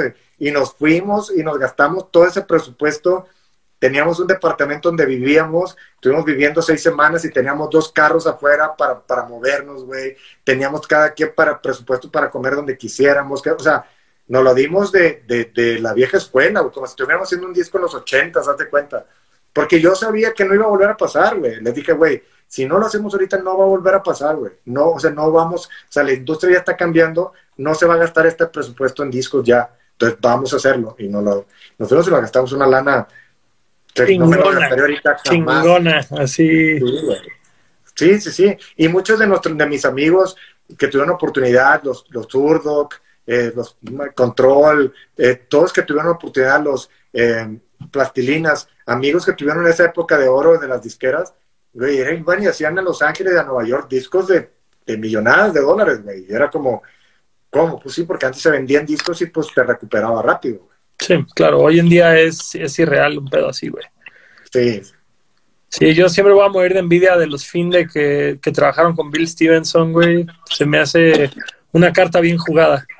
Sí, güey. De hecho, de hecho, fueron a- la- el último que grabaron, el último que grabaron, este, lo estaban grabando allá y me habló Pepe una vez, bien como, como yo sé, no sé si estaba pedo, me, me habla a veces, amigo, quiero que estés en una rola, cállate a grabar. Y yo, sí, güey, ¿dónde estás? Acá, güey, en el estudio, en el pinche, ¿qué? Sí, vente mañana, te pago, te pago el avión, pero vente ya, Y yo, ay, güey, te- tengo oportunidad de ir, y le dije, güey, no, no se puede, te está muy cabrón, te la mamaste y así, pero, pero sí, este, sí está, bien chido, que tengan la oportunidad de hacerlo es, es, es increíble, creo que, creo que esa es la palomita que nos falta a División, grabar un disco ahí con, con Bill con Stevenson en Blasting Room. Sí, la verdad. Homie, entonces no volverías, güey, no volverías a la disquera, güey. No, sí, no, yo nunca digas nunca, güey. Nunca digas nunca, pero, pero sí creo que, que, que tiene que ser de una manera muy distinta, güey. Tiene que ser de una manera muy distinta, eh, cuidar muy bien tu contrato y en qué forma. Yo, por ejemplo, yo ahorita, desde mi punto de vista, yo diría, yo ahorita yo no, mi máster yo no lo vendo. Yo no, yo, o sea, ahorita si algo me arrepiento de mi carrera, sé que, que, que es difícil después de decir, pues ya de haber dis- disfrutado de los, de los frutos de estar en una disquera y, y de los adelantos y de todo esto que había antes, ¿no? Que, que te daban, era como, pues es que es que fácil ahorita decir, es como, güey, no debí haber vendido mis masters. Y no lo digo porque, por otra cosa más que por el hecho de tener el control, no porque, no porque tengas más dinero y todo, pero no hay nada como ahorita decir, güey, tengo el máster de soñar, güey, tengo el máster de, de las luces, es mío, güey. ¿Sabes? Es- creo que eso es súper importante para, para un artista. Tener el máster es súper importante, pero también entiendo que para muchos artistas nos es difícil de repente decir, si no te doy, si no vendo el máster, no me dan dinero, entonces no puedo promocionar, no puedo pagar, o sea, me gasté tanto dinero en el disco y ni siquiera lo puedo pagar. Vato, Porque- ¿qué, qué ibas a hacer tú en el 2002 con un máster, güey? Nada. Exacto, o sea, esta es, una, esta es una época que te permite ser dueño de tu música y llegar lejos. En ese entonces la disquera y la tele y la radio te hacían la carrera, güey. Sí, güey. Entonces, creo que sí es algo generacional muy cabrón, güey. Y aparte te voy a decir algo que, que era, que era, es lo que hay, güey. Sí. Ahorita ya hay un chingo de disqueras donde te, pues las disqueras de, de punk, de, de las que conocemos, chingonas, este, Fat Wreck o, Epitaph. Güey, son disqueras porque como, como es gente que viene de la, de, de una, de la misma mentalidad de gente que dice, güey, te, te- yo te firmo por un disco, güey. Si al final del disco tú estás a gusto, yo estoy a gusto, firmamos otro y así nos vamos, güey. Pero si no, no. Pero antes no, güey. Antes tú te topabas con una transnacional, era como, es un contrato de 10 años, tres discos o lo que sea. Y la gente, tus asesores, tu manager, tú, todos te dicen, güey, es que así es en todos lados, güey. Así es, o sea, ¿quieres? Así es, güey. o sea, no hay otra.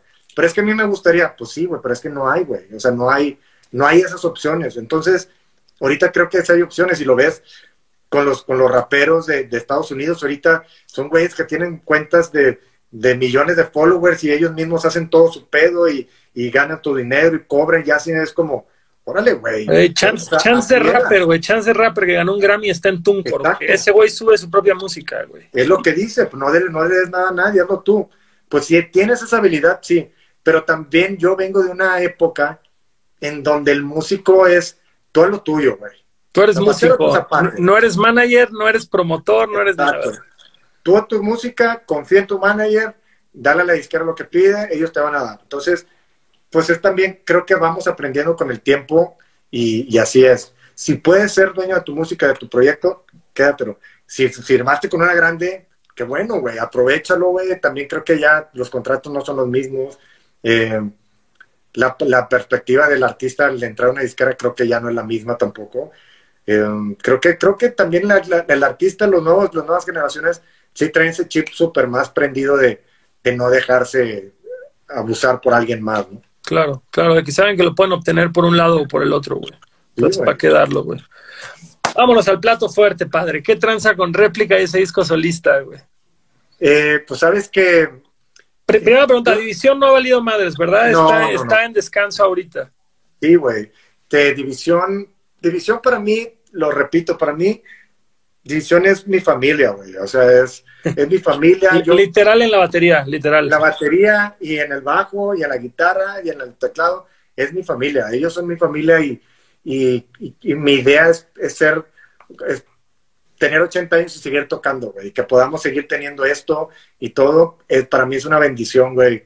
Em, y creo que, creo que, que poder tocar con mi hermano en una banda es, es de las bendiciones más grandes en una vida porque yo siempre veo como a los hermanos, a, los, mis amigos con sus hermanos es, llegas a una edad, ¿no? Ya van, son niños y se la pasan juntos, juntos, llegas a la adolescencia, pasas y cada uno agarra, ¿no? Uno se vuelve músico y otro se vuelve ingeniero, doctor y, y ya cada quien agarra. Pues yo he tenido la oportunidad de, de, caminar toda esta vida al lado de mi hermano y eso se me hace lo más chido, se me hace lo más chingón. Y, y esa es mi idea, ¿no? Poder tocar con ellos cuanto la vida nos dé oportunidad. Pero yo ya tenía años queriendo hacer esto, mi proyecto aparte, porque no es que con División no me sienta pleno, sino que yo en mis composiciones y grababa, sacaba canciones y de repente veía que unas encajaban en División y las metía y se quedaban varias ahí, güey. Entonces yo me fui dando cuenta que varias influencias se empezaban a manifestar en mí y yo de repente iba como, como moldeando a División hacia, en lugar de mis canciones moldearlas hacia División, ya que iba yo a querer empezar a moldear a División hacia mis canciones y no era la idea. División, quieras que no, tiene una trayectoria, tiene una vida que la gente ya espera algo de División. Es como esperas un sonido, eh, una imagen, una, eh, una, una, entrega de cierta manera que tiene el, el, prototipo de División minúscula. Entonces, yo sentía que, que, si, que ciertas canciones, si las metían a la idea de División, iban a perder lo que la canción y la forma en la que la quería hacer. Y, meter la canción a división era también un poco injusto para la banda quererlo moldear a algo que, que no es tanto, ¿no? Entonces, tenía años queriendo la serie, pero siempre quedaba en segundo plano, ¿no? Entonces era como, este año lo voy a hacer, aquí tengo las canciones, tengo ya varias cosas, y era, güey, hay que hacer un disco nueva división, o hay que hacer esto, o hay que hacer lo otro, o eh, nació mi hija, o la familia, o algo personal, o algo. Entonces no, no tenía chance. Y el año pasado eh, me aviento a hacer una gira acústica que iba a ser como tres, cuatro fechas. Y de repente de tres, cuatro fechas eh, agarro al apoyo eh, Casas, un amigo. Le digo, ayúdame a buquear y a llevarme a los shows y esto, necesito a alguien que me lleve. Y para de repente, para fin de año, le digo, güey, ¿cuántas fechas llevamos, güey? Como 14. Me dice, güey, llevamos veintitantas, güey, llevamos 26 fechas, güey. Y yo, cabrón, órale, güey. Entonces me di cuenta que me, había, me gustó mucho este pedo de andar por mi lado y hacer esto sin presión de, de tener como la maquinaria de la banda atrás de mí. Y en una fecha que tuvimos con División un festival, nos tocó también Zoe y mi productor y amigo Pipe Ceballos, el que, con el que grabé el disco, me dice, compadre, ¿qué pedo andas haciendo show solo? ¿Qué onda? ¿Vamos a hacer el disco qué? Dije, güey, sí quiero hacerlo, pero Güey, la neta es que no tenía pensado hacerlo este año, ni, ni, se me había ocurrido, güey. Neta traigo, traigo como muchas eh, carga con división y con, con, con, la disquera que estamos y con todo esto y, y, con la casa y con esto, con la familia. Me dice, ¿sabes qué, güey? Cae el lunes, acabo de, acabo de, renovar mi estudio, acabo de remodelarlo, quiero calar un track, le trae, llévate una rola, güey. Entonces llego y llegué con réplica, de hecho, güey. Entonces llego con réplica que era con guitarra acústica y voz y, llego y en ese día la terminamos, güey. Nomás nos faltó, nomás nos faltó grabar, creo, la batería y las percusiones. Y fue como, wow, güey, de que neta no, o sea, hace un chingo que quería hacer algo que sonara así y algo que, que, que, que, fuera, no sé, como que me dio una libertad, así bien cabrón, me dijo, güey, la neta sí esto, no te doy un indicador, que es ahorita el tiempo en el que lo tienes que hacer, güey, la neta es que no sé cuándo, qué indicador necesitas, güey. Yo va, güey. Dice, vente mañana, tráete otra rola, güey. Día siguiente, otra rola, en un par de días la habíamos acabado, pasó el día, pero él como él tocando con su y yo con División, pues nos juntamos cuando podíamos, ¿no? En el estudio. Y terminé a fin de, en noviembre con un disco, lo mezclamos, empezamos a mezclar en, en diciembre, se cruza Navidad, lo terminamos de mezclar en, en, enero, planeamos el lanzamiento para, para, para marzo, y pum, resulta lo de la pandemia y es como, verga, güey. Y ahí para mí fue un indicador como de repente, yo como que trato de, de seguir mucho como las señales, güey, de, de las cosas, güey, cosas que te indican. Y yo, de eso fue algo de, algo que dije, güey, a lo mejor entonces no, no, es, no es momento como para sacarlo, güey. Y así quedó y de repente también dije, no, güey, ¿sabes qué? Fuck it, güey, vamos, vamos a sacarlo y lo sacamos y ha sido, ha sido como una gran respuesta a la gente, güey. La verdad estoy bien contento con, con lo que ha pasado y estoy bien entusiasmado con, con el disco que viene. Güey. Son 10 son diez rolas que grabé el año pasado y, y la verdad creo que, que, que me gusta mucho, me gusta tener este laboratorio aparte de División Minúscula donde puedo hacer lo que quiera. Y tengo la libertad y la, de estar yo aquí en mi casa en el estudio y, y si quiero grabar un track de repente y, le- y soltarlo hoy o mañana, Puedes. no, no, sí, lo puedo hacer, güey. No tengo que esperar a la banda, no tengo que esperar a juntarme a, a ver el management, a ver esto, a ver si, si hay disquera en su momento con división, de a ver qué dice la disquera, no nos da chance, espérate, el presupuesto. Es como, quiero tener algo donde pueda sacar, estar sacando contenido como yo quiera, güey. Oye, y, pero por decirlo, esta, esta colección de canciones no fue como un pedo consciente de sentarte a decir, va mi disco solista. Eran canciones que ibas haciendo y decías, esto no va con división y lo sacabas como a, como a otro cajón. O si llegó un punto en el que dijiste, vamos a hacer el disco de Javier. No, o sea, como que sí había, había, había épocas en mi vida que de repente decía, me empezaba como a involucrar en, en, en ciertos, en ciertos movimientos, ¿no?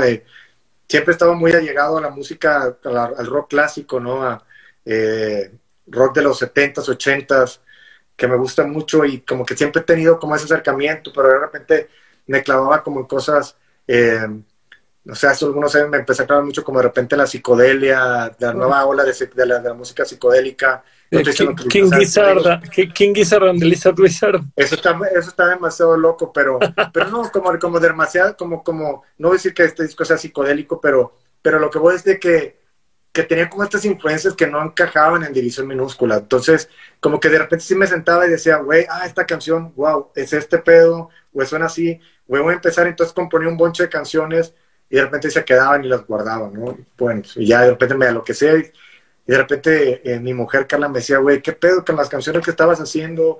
Están chidas. Yo, sí, pues ojalá algún día. Y no estoy diciendo que estas canciones que, que grabé sean viejas, sean todas viejas. No, no, no. Hay algunas que tienen un tiempo ya ya compuestas, pero la mayoría son como, como el, como el, lo que de- derivó de, de toda esa idea de yo tener como, como mi proyecto solista, ¿no? Y, y lo primero importante que era para mí era no hacer un proyecto acústico de balada. Era como súper importante para mí. No en mi primer disco. ¿Por qué? Porque siento que mucha gente tiene la idea de, vienes de una banda de rock prendido, lo que, lo que viene solo, lo primero es hacer como acústico, balada. Y está chido, es entendible porque vienes de eso, güey, y es tu lado más sensible, digamos pero yo ya tuve oportunidad de como de, de, de, de, jugar con ese lado, de con los acústicos, con el en vivo de división, con lo que hago, con, con, con las rolas, par de rolas que he sacado.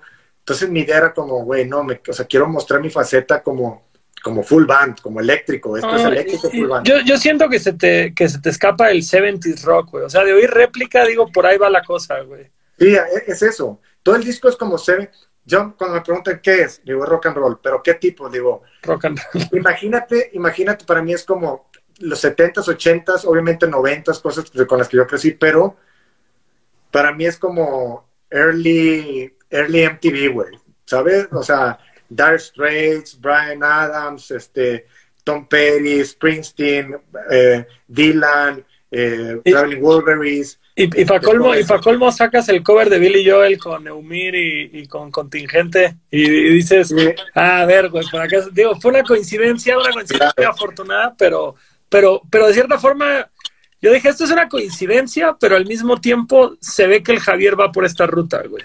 Sí, todo eso, Billy Joel, o sea, el Billy Joel rocker de los de los ochentas, me encanta todo eso. eh, en mi casa aquí, si tú entras a mi casa, en la, tele que está en el comedor, yo eh, cambiamos un ejercicio cuando empezó la pandemia, porque yo siempre la tengo prendida en las noticias. Entonces me levanto, ah, nos levantamos y prendo la, para enterarme qué chingada está pasando. No, no.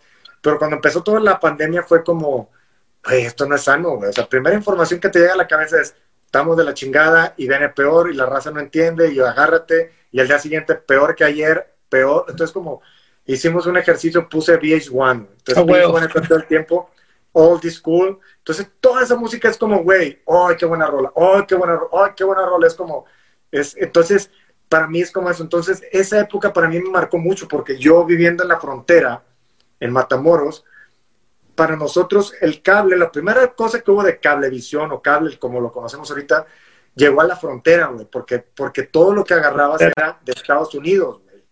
Entonces, hubo, ah, hubo antes cablevisión en las fronteras que en, el, que la capital, acá en la Ciudad de México, güey. Entonces, yo te lo digo porque cuando iban mis primos más grandes de aquí a la Ciudad de México, de a Matamoros, no se levantaban de la tele porque era, güey, MTV era como, güey, no mames. Entonces yo crecí con toda esa música y era, qué chingones videos, qué Entonces es algo que a mí me gusta mucho como, como jugar en ese espacio. No voy a decir que todos mis discos sean ahí, pero era muy importante para mí como ubicar el artista que quiero ser, la edad que tengo, la trayectoria que tengo y también ubicarme. No vas a salir, con algo de música de lo que se hace ahorita. ¿Por qué? Porque ni es mi, mi onda, ni me toca, ni nada. Entonces, para mí es muy honesto mostrar influencias con las que crecí, güey. Entonces, como todo eso, y lo del cover de Billy Joe, de contingencia, que lo búsquenlo ahí, contingencia en, Contingente, ¿no? Grupo contingente. Contingente, contingente en Instagram. Es un grupo de amigos punks que hacen eh, música e invitan a diferentes amigos de la escena punk de antaño a, a cantar.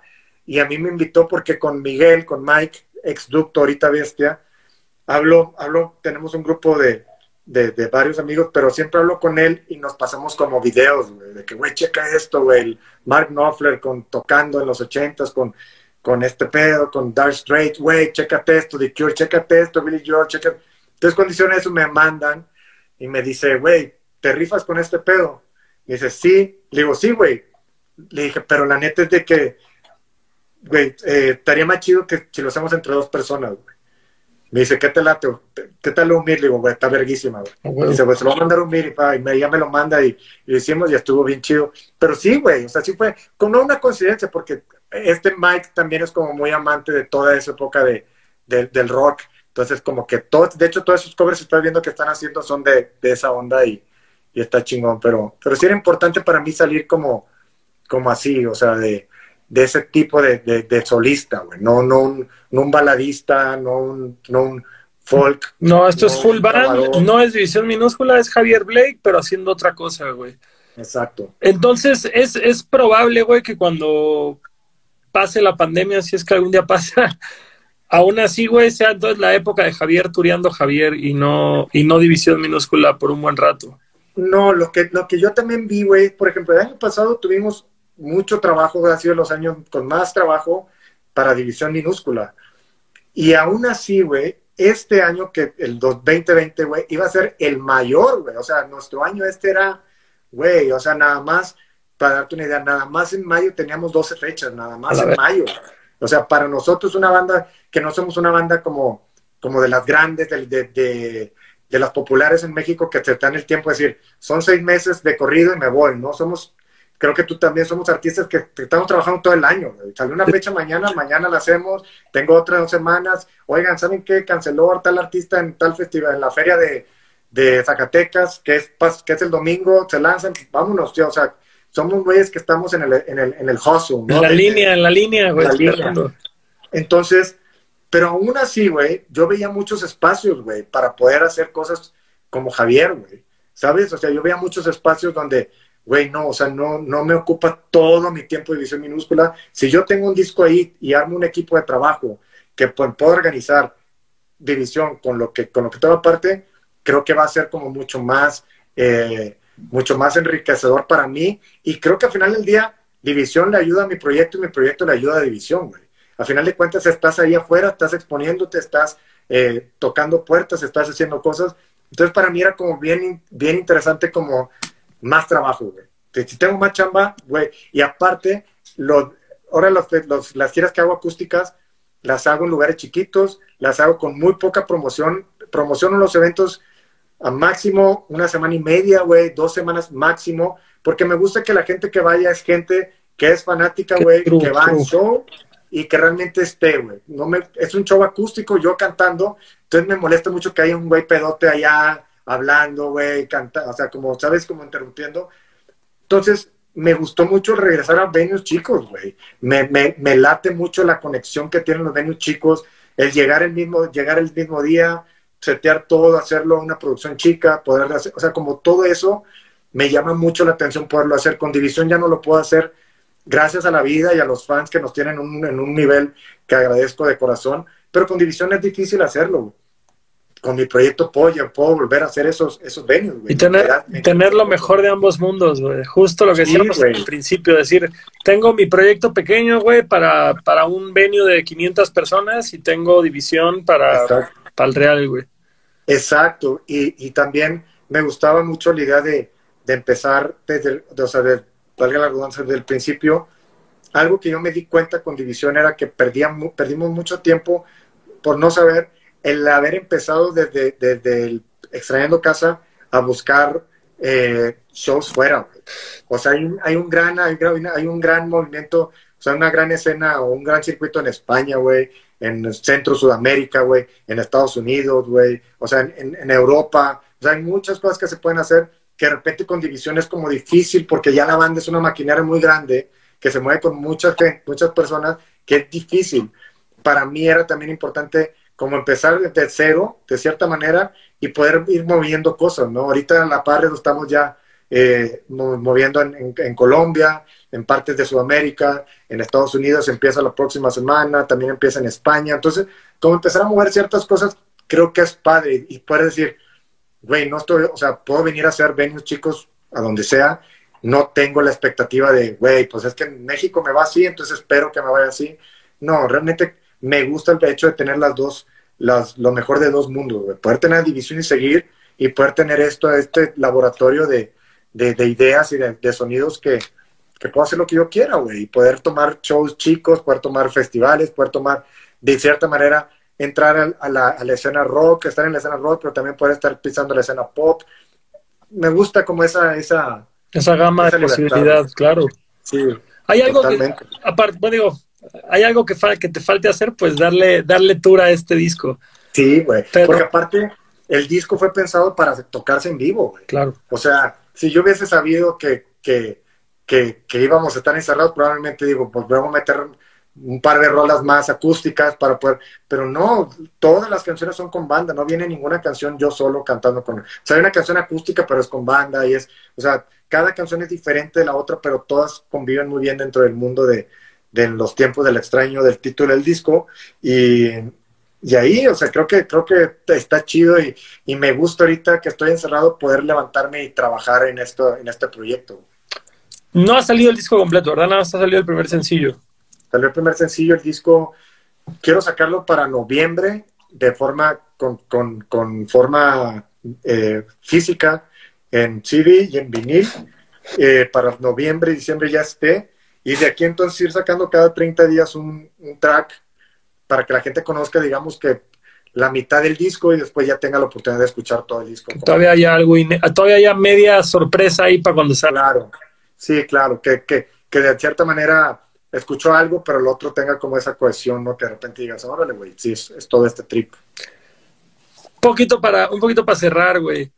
De, de este Javier universitario haciendo radio, estudiando comunicaciones, a estos veinte y pico años de carrera musical, ¿hay alguna inquietud que tengas que no vaya de la mano de la música necesariamente?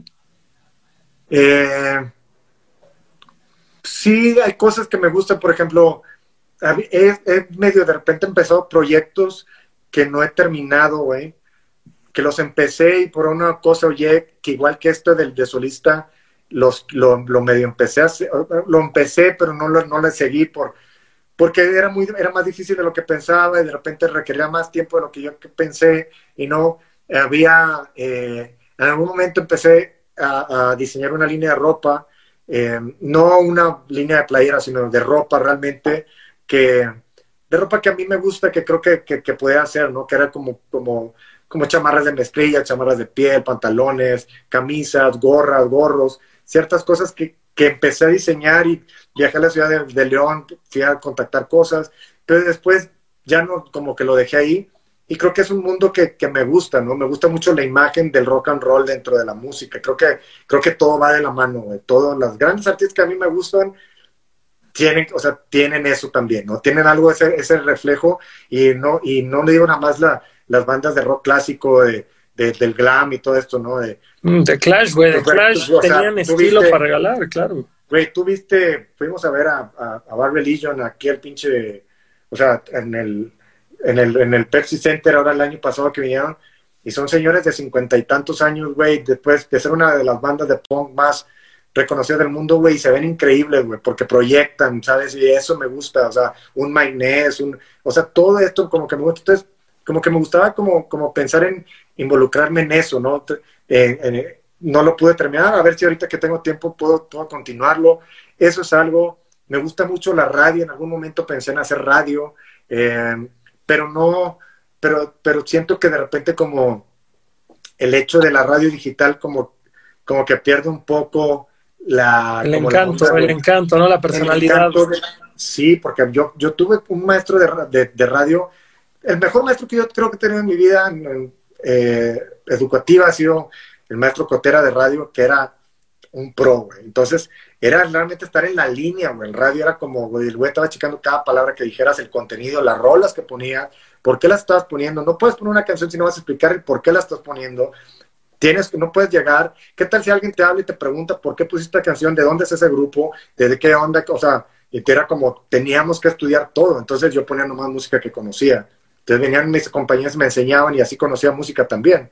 Entonces, radio creo que también es algo creo que cualquier cosa que tenga que ver con creatividad para todos los que hacemos, somos creativos, de cierta una u otra manera estamos involucrados. Digo, tú estás involucrado en línea de ropa, en los pies satánicos.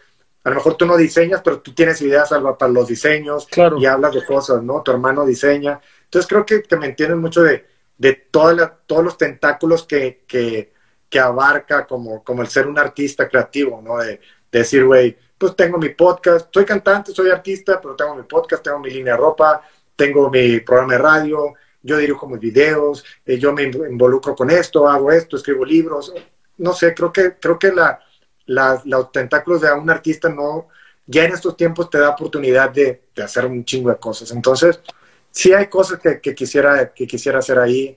Me, encantaría eh, tocar con diferentes personas, ¿no? Me encantaría hacer un, un grupo pronto con el, con el Easy, eh, con amigos que tengo en Estados Unidos también que, que siempre decimos, güey, vamos a mandar dos demos, pero, pero hay cosas, es, es siempre que tengas como la, la, la, ambición de poder hacer como cosas creativas, creo que es, es padre, güey. Creo que te ayuda mucho a, a, eso. Que por cierto, el título de Los tiempos de lo extraño, ese se lo llama mi compa Easy, güey. O sea, salió de, salió de él el título de Los tiempos de lo extraño del disco, porque yo quería, terminé el disco, la mezcla, y quería, no tenía el nombre, tenía, yo quería ubicar la palabra tiempo en el título del disco, güey, sin que fuera nada más tiempo, ni que fuera Javier en el tiempo, ni que fuera, o sea, como no hallaba, no hallaba como, sí sonaba muy, muy, muy, muy ñoño, muy estúpido, y de repente terminamos la mezcla del disco y el primer track había como ahí como es como muy teatral como empieza y yo quería, me, me imaginé que aquí tiene que llevar como un, un párrafo, güey, necesita llevar como una poesía aquí, alguna, algo declamado. Dije, pues no lo voy a hacer yo. Entonces dije, güey, pues a ver, déjame le hablo le hablé, le dije, oye, güey, te voy a mandar una rola, escúchala. Es la primera rola del disco, güey, que estoy haciendo. Necesito que me grabes un espacio de 15 segundos, güey. Ok, se la mando. Le dice, güey, ya lo tengo. Dije, mándamela. Me dice, güey, este güey tú lo conoces, ese güey no es cero tecnología ese güey. O sea, tiene, ah. tiene WhatsApp porque, porque lo tiene. porque ya no puede no tenerlo, pero sí. Sí, pero se lo mandé y di cuenta que a los 10 minutos me digo, güey, yo no tengo dónde grabarlo. Dije, dije mándamelo en, en nota de voz. Sí, mándamelo en nota de voz. Y me lo manda y es, un, es, un, es una poesía que hace de, de ocho renglones donde de los ocho renglones, creo que cuatro quedaron porque en el espacio era para que quedaran bien con, el, con, la, con la rola. Pero era como una, una, una, un escrito de ocho renglones, digamos. Y los últimos dos renglones dice, en los tiempos de lo extraño a corazón abierto, güey. Y yo vi dije, hijo de tu puta madre, güey. Me rompió la madre, dije, güey. O sea, yo con tengo como esta conexión muy cabrón, como que sabía que le tenía que mandar el balón a alguien ¿sabes? Mandarle el pase a alguien para que me rematara de chilena, güey, lo que yo quería decir, güey. Es, como, es como, es como el Outcome the Wolves de Rancid, güey, que le dieron así su segundo a Jim Carroll, güey, y escribió lo de Outcome the Wolves, título del disco, a la verga. Le diste, le diste, güey, ni lo había relacionado, qué cabrón, güey. Que, que, güey, lo que el güey, o sea, la poesía que Jim Carroll hace ahí es, puta, güey, es mejor que la pinche canción, güey, ¿sabes? O sea, está cabrona, güey. Este, pero, pero, ah, entonces lo manda, digo, güey, te la mamaste, güey, te la mamaste y les, lo pongo entonces empiezo a mandar el disco como la gente que trabaja con, conmigo en la oficina y, le, les mando, me dicen, ¿qué es esto, güey? ¿Qué me mandaste? Le digo, es el, disco, güey. Dice, así se llama, Los tiempos del extraño. Le digo, sí, esto te estoy hablando que fue en enero. Y ese los testigos. Dice, güey, está raro, güey, está muy raro, ¿cómo que el tiempo está muy largo el título, güey? No, no, lo, no nos lo imaginábamos así, güey. Este, nos imaginábamos más algo así, así. Le dije, güey, nada, güey. Si de algo estoy seguro es del puto título, güey. Ese se queda. Va. Y profeta. pasan, pasan dos meses, en esta madre, me dicen, güey, ¿qué pedo? No sé, güey. No sé, güey, pero, pero, güey, o sea, o sea, si querían una mejor razón, güey, ahí está. Al final del día creo que el mundo ha estado extraño desde hace, desde que yo tengo 15 años, ha estado extraño. Entonces cada día es más extraño que el otro. El título entra en cualquier temporada. Pero ahorita sí, como que mucha gente dice, güey, lo pusiste después, dije, no, güey. Pregúntenle a Lizzie, güey, ahí tengo, ahí tengo el voice note con la flecha, güey. No, no, no. Y, y creo que, que, todos estamos de cierta manera viviendo el tiempo de lo extraño, güey.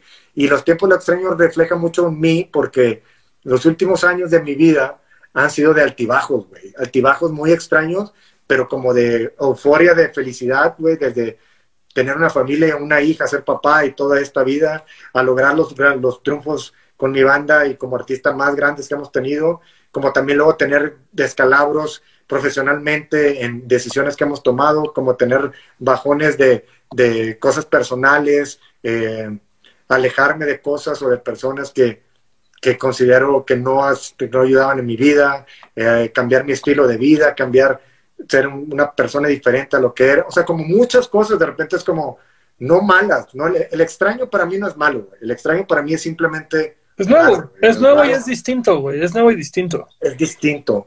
Y yo vengo de, de venimos del punk rock.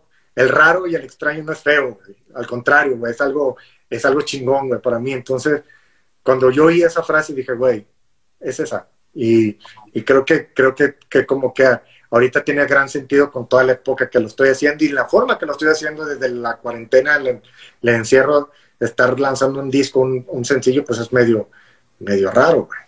Pero sí. yo, creo que es una, yo creo que es una época bella, o sea, es una época bella para hacer esto. Es como, estás viendo algo nuevo, tanto por la circunstancia global como por lo que estás haciendo, así que hasta embona perfectamente. ¿Quién quita, güey? Que ¿quién, quita que cuando saques tu disco se acaba la pinche pandemia, güey? Todo esto es culpa tuya, Javier. Ojalá, güey. ojalá que sea, ojalá que sea, ojalá que sea, güey, pinche. Ahora salió el disco y no tiene sentido, porque se llama así? Ojalá me haya equivocado, güey, pero. Pero sí, tienes razón, creo que ahorita lo he dicho en, otras entrevistas, creo que todos estamos bien receptivos, güey, estamos con las cosas a flor de piel, entonces se agradece y se absorbe de una manera muy cabrón cualquier cosa que sale nuevo, güey. Tú prendes Netflix y ves una película nueva y la, o sea, la pones, o un documental, si alguien, si ves ahorita que, Mike Skinner sacó lo de, de, Streets nuevo, estuve yo contando los días, es como, güey, algo nuevo, güey, o sea, ahorita creo que se agradece cualquier cosa que sale nuevo, es qué chido, güey. Entonces creo que, que es padre, güey. Creo que también es como, como una labor social que como artista y como generador de contenido creativo, también es padre poder dar algo a la comunidad ahorita que estamos así, ¿no? Que es como, güey, hay gente que le ayuda mucho. Ahorita nos hemos apoyado mucho en la música, en el, en el cine, en, el art, en las artes, en, el, en, el, en los libros, en todo, güey. Entonces creo que también es como una época bien bonita de dar y recibir como, como toda esta, estas cosas que estamos pasando. Entonces, creo que eso en gran parte también por, por qué la gente lo recibió tan, tan chido, güey, el, sencillo, Fue como, como, wow, mucha gente es la canción que necesitaba. Bueno, no sé si era la que necesitaba, pero qué bueno que te haga, haya hecho pasar un buen día, una buena noche de, de, algo nuevo, ¿no? Totalmente, güey, totalmente. Me, me encanta que lo veas así y estoy totalmente de acuerdo, güey. Es toda esa gente, güey, que siempre ninguneaba el arte, que no era una necesidad básica, es cámara, güey, trata de sobrevivir esta pinche encierro sin entretenimiento y sin arte, güey. Exacto. Inténtalo. Por eso, por, por eso yo, les, yo les los invito mucho a la gente que, si no pueden, no, güey. Si no crees, no. Pero si la neta puedes hacer el esfuerzo y tu artista está haciendo un live, está cobrando 100 pesos, 200, 300, lo que sea, y lo puedes pagar, es, es momento en que también le muestres tu apoyo a ese artista, güey. Porque, porque fuera de, no sé, cuatro bandas en, la, en México, cuatro artistas de la música alternativa rock, fuera de tres, cuatro artistas que son los populares y los grandes, todas las demás bandas creo que vivimos en una situación de, de, de trabajo diario. Entonces, hay gente que trabaja contigo, güey. O sea, tú puedes seguir haciendo cosas desde tu casa, ahí puedes seguir teniendo contenido, puedes seguir generando cosas a lo mejor desde tus plays, a lo mejor, pero la verdad es de que la gente que trabaja contigo como staff, como ingenieros, Exacto, como- exacto. es gente que no, que no están haciendo nada. Entonces, en el momento en que tú apoyas, estás apoyando a toda la oficina o a toda la, el, el- el- la, la, digamos, este, la, La empresa flotilla, la flotilla del la de cada flotilla, proyecto. Entonces es como decir, güey, este, quiero seguir viendo películas, pero no quiero pagar iTunes. Pues es como, güey, está cerrado los cines, güey, está cerrado todo, güey. O sea, la gente que vive en la industria necesita de eso, güey. Entonces sí, significa mucho el apoyo, o sea, luego muchas veces creen que, que cuando están pagando el dinero es para ti que tú estás rapeando ahí, güey. No es nada más para ti, es para todo el equipo que tú tienes, que muchos, o sea, nosotros eh, el stream lo hicimos y pagamos nómina, güey. No fue nadie, nosotros hicimos, trabajamos nosotros solos, fue nada más el ingeniero, trabajamos, montamos todos nosotros, pero pagamos la nómina, poderles dar algo al staff porque, porque es gente que tiene, igual que nosotros, cinco meses y sus otros trabajos son otras bandas que también están paradas. Entonces, sí les invito que, que, ten- que si pueden, lo hagan, güey, porque estamos consumiendo mucho, mucho arte y mucho entretenimiento y, y es bueno poder apoyar en momentos difíciles a, artistas que luego tal vez no sabes si van a estar al final de, la, de todo este episodio por, pues porque, porque hay gente que no va a aguantar estar sin trabajar, güey. Mi novia, mi novia estaba checando justamente que decía, güey, la peste negra duró 800 años, güey. Y dices, no mames, nosotros estamos de, güey, que acaba esta madre en ocho meses y somos felices, güey.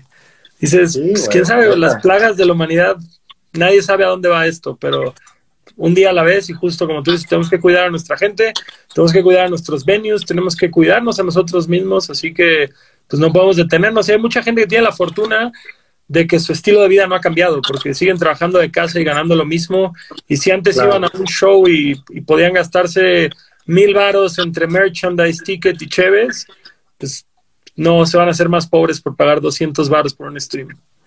Sí, y sabes algo que, que el streaming o las, los lives tienen, a diferencia de, de- del merch y eso, porque, porque sí, puede, sí podemos decir, y se agradece, vayan a nuestra tienda de merch y apóyennos comprando y todo esto. De cierta manera sí, pero, pero los lives estás chambeando, güey. O sea, sí estás chambeando, o sea, te estás arriesgando a juntarte con gente para realizar el live, viajando probablemente, estás, o sea, estás haciendo lo que realmente haces en un escenario, pero ante unas cámaras que a lo mejor puede ser un poco raro, güey, lo que sea, pero estás chambeando, o sea, estás entregando tu trabajo por lo que estás cobrando, no es, güey, porque hay yo he visto mucha gente que sí dice, tengo una cuenta ahí, los que nos quieran apoyar, depositen algo.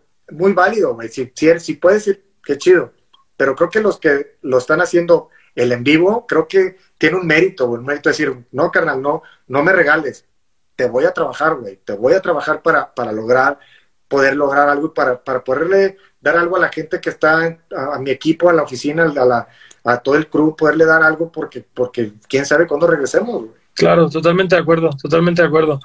Quise decir 80 años de la peste negra, que ya todos me están diciendo 800 años, estás pendejo. Disculpen. ¿Cuántos años fueron? Creo que fueron 80 años, o alguien dijo Es lo 8 años, mismo, güey. güey. No sé, fue Para- un chingo de tiempo, fue, fue más de lo que esperamos esta. No soy historiador, perdónenme. ¿Cuánta gente, cuánta gente vive 80 años? 80 o, o, 8 mil, güey, es lo mismo, güey. Todo, Homie. toda tu vida, güey. Es toda tu pinche vida que es lo que importa, güey. O al menos toda tu vida activa, hijos de la chingada güey. criticones. Homie, tengo unas preguntas que te hicieron. Ya vamos para las tres horas que se han pasado, güey, en chinga. Te agradezco mucho tu tiempo. No, Pero sí, también- tres horas, órale. Ya, vamos para. Nos quedan 10 minutos para llegar a las tres horas, güey. órale. Para que veas, güey, para que veas que, que lo que decías al principio, lo bonito de dónde venimos es que nunca pesa, güey, recordar de dónde venimos, güey. Claro, güey. Es lo más chido. Eso es chulo, güey. Eh, muchas ya las platicamos. Hay preguntas muy random, güey. Alguien dice, ¿por qué saliste en un video de Pato Machete, güey? Porque mi amigo Pato Machete y de repente, pues nomás se fue como, juntó amigos de los que nos juntábamos en Monterrey en esa época, cuando estaba todo en Monterrey, y era así, nos invitaron de que nos, habló a mí aquí, cada pato lo queremos un chingo, güey, lo conocemos desde hace veintitantos años, es un homie y pues la verdad es, fuera nomás salir ahí, hizo una peda en una productora, todos caímos y pásenle como vayan pasando y ahí salimos Kiko y yo. Grabándose, chulo eso. Top 5 de bandas de punk de México de toda la historia musical. ¿Qué topes? Eh, eh, que tope me gustan los Bubble Gomers, me gusta, uh, ¿quién más? Uh, Axpi, me gusta, ¿quién más? Um, puta, ¿quién más? ¿Quién más? ¿Quién más? Plan 9 me gusta, me gusta Cluster. Cluster, a huevo. Eh, ¿Quién más? Eh, mi top siempre fue 301 izquierda, güey. Yo ese era mi. 301. 301, su último disco fue grande, güey. Me gusta 301. Y de Punk Punk eh, Antimaster, aunque sea más, más podrido. No, Antimaster era una chulada, güey. La neta sí fue una banda que, que yo siento que murió muy temprano, güey. Sí, sí, sí. Eso, creo que, creo que esas bandas. Fíjate, esta, esta me, intriga mucho, yo te la quería hacer. ¿Cuál es tu proceso al escribir, güey? ¿Eres más de una melodía, de una letra, de primero la música, primero la voz? Yo siempre traigo, siempre cargo con, cuadernos conmigo, traigo, notas y de repente me gusta escribir como, como frases, güey, como si fueran pequeños poemas, frases, güey. Entonces escribo frases de que se me ocurre algo, lo escribo. Y de repente siempre tengo guitarras por todos lados. Es como algo, es mi proceso, es, es, es tener, tropezarte, güey. Poner, poner herramientas donde sea, güey. O sea, tengo una guitarra en el estudio, guitarras en el estudio, hay una en la, tele, hay otra en la, ahí en la cocina, hay otra en la cuarto. Entonces, si estás viendo la tele, de repente te sientas y te estás y de repente, ay, cabrón, me vengo al estudio, como que tengo un riff, tengo una melodía, como que lo ubico ahí, la, tengo varios días, de repente sale alguna frase como que me conecta y ya de ahí empiezo a escribir, güey. Entonces, o me voy a la, o me voy a la, a la libreta que tengo, que tengo ya como idea. Para mí lo más difícil siempre es de qué hablar, güey. O sea, una vez que sé de qué hablar, si digo, esta canción va a hablar del, del fútbol, pues ya me puedo ir, güey. Pero de qué hablar es como lo más difícil, o más de, más de qué hablar es desde qué punto de vista lo voy a decir, porque puedes hablar de amor y hay muchas formas de hablar de amor, o desamor. Entonces, como... El ángulo, el, ángulo es, el ángulo es lo difícil de encontrar. Exacto. Para este disco hizo algo que, que era como como ser un, como un espectador, o sea, no hablar de las cosas que me pasan a mí, sino de recopilar historias y hacer como una historia en cada canción y meterme a ese personaje y hablarlo desde ahí, o sea, ser como algo ficticio, pero, pero desde mi punto de vista. O sea, División siempre ha sido 100% biográfico. La mayoría de las veces sí, obviamente se te llega a acabar, como creo que decía el Jason Isbell, que es este cantante de country, decía, la diferencia entre un gran compositor y otro es cuando alguien se puede alejar de lo que te pasa nada más a ti, realmente decir, yo voy a hablar de lo que mi amigo me está platicando desde su punto, desde, o sea, de lo que ponerme en sus zapatos y hablar de eso, ¿no? Entonces, creo que sí ha habido, obviamente sí hay, sí hay cosas que, que hay, pero trato como de división casi siempre era como desde el punto de vista personal. Pues es que yo me acuerdo mucho que Billy Joe decía eso, que entre más, más profunda fuera la letra, más personal era, siempre es como que lo que más conecta con la gente, güey. Cuando, cuando hablas de esas cosas que te da pena hablar, güey, es cuando realmente conectas con la gente. Y te tienes que mover, güey, porque imagínate, o sea, yo ahorita, pues yo estoy felizmente con mi mujer y con mi familia, pues imagínate si ahorita yo me privara de hablar de desamor, güey, pues no, creo que no, no se puede, güey, ¿sabes? Si yo más hablara de lo que yo me pasa o siento, creo que te privas, güey, ¿no? Entonces a lo mejor tú dices, si voy a hablar de desamor, pues voy a hablar de otra época en mi vida, entonces me tengo que pasar al Javier de hace 10 años, o te platico un amigo su historia, o te platican varios amigos su historia, y de repente de ahí tú empiezas a formar como este, esta historia, ¿no? Esta, esta película de, de lo que tú quieres decir y, y, de qué forma lo quieres decir, ¿no? Y qué, qué escenarios quieres poner, qué forma qué metáforas quieres usar. Entonces ya de ahí empiezas como a ubicarte. Entonces como llegar a esa ubicación es como lo difícil para mí. Ya después de ahí es, creo que es, es pan comido. Que, que, también creo que un gran problema, güey, que puede haber es el eh, canciones para güeyes que hacen canciones. Es decir, cuando ya tu vida es estar de tour y tu vida ya no es igual a la de la gente que te escucha, empiezas a escribir de mamadas con las que no se pueden sentir identificados. O sea, Exacto. Por eso, no.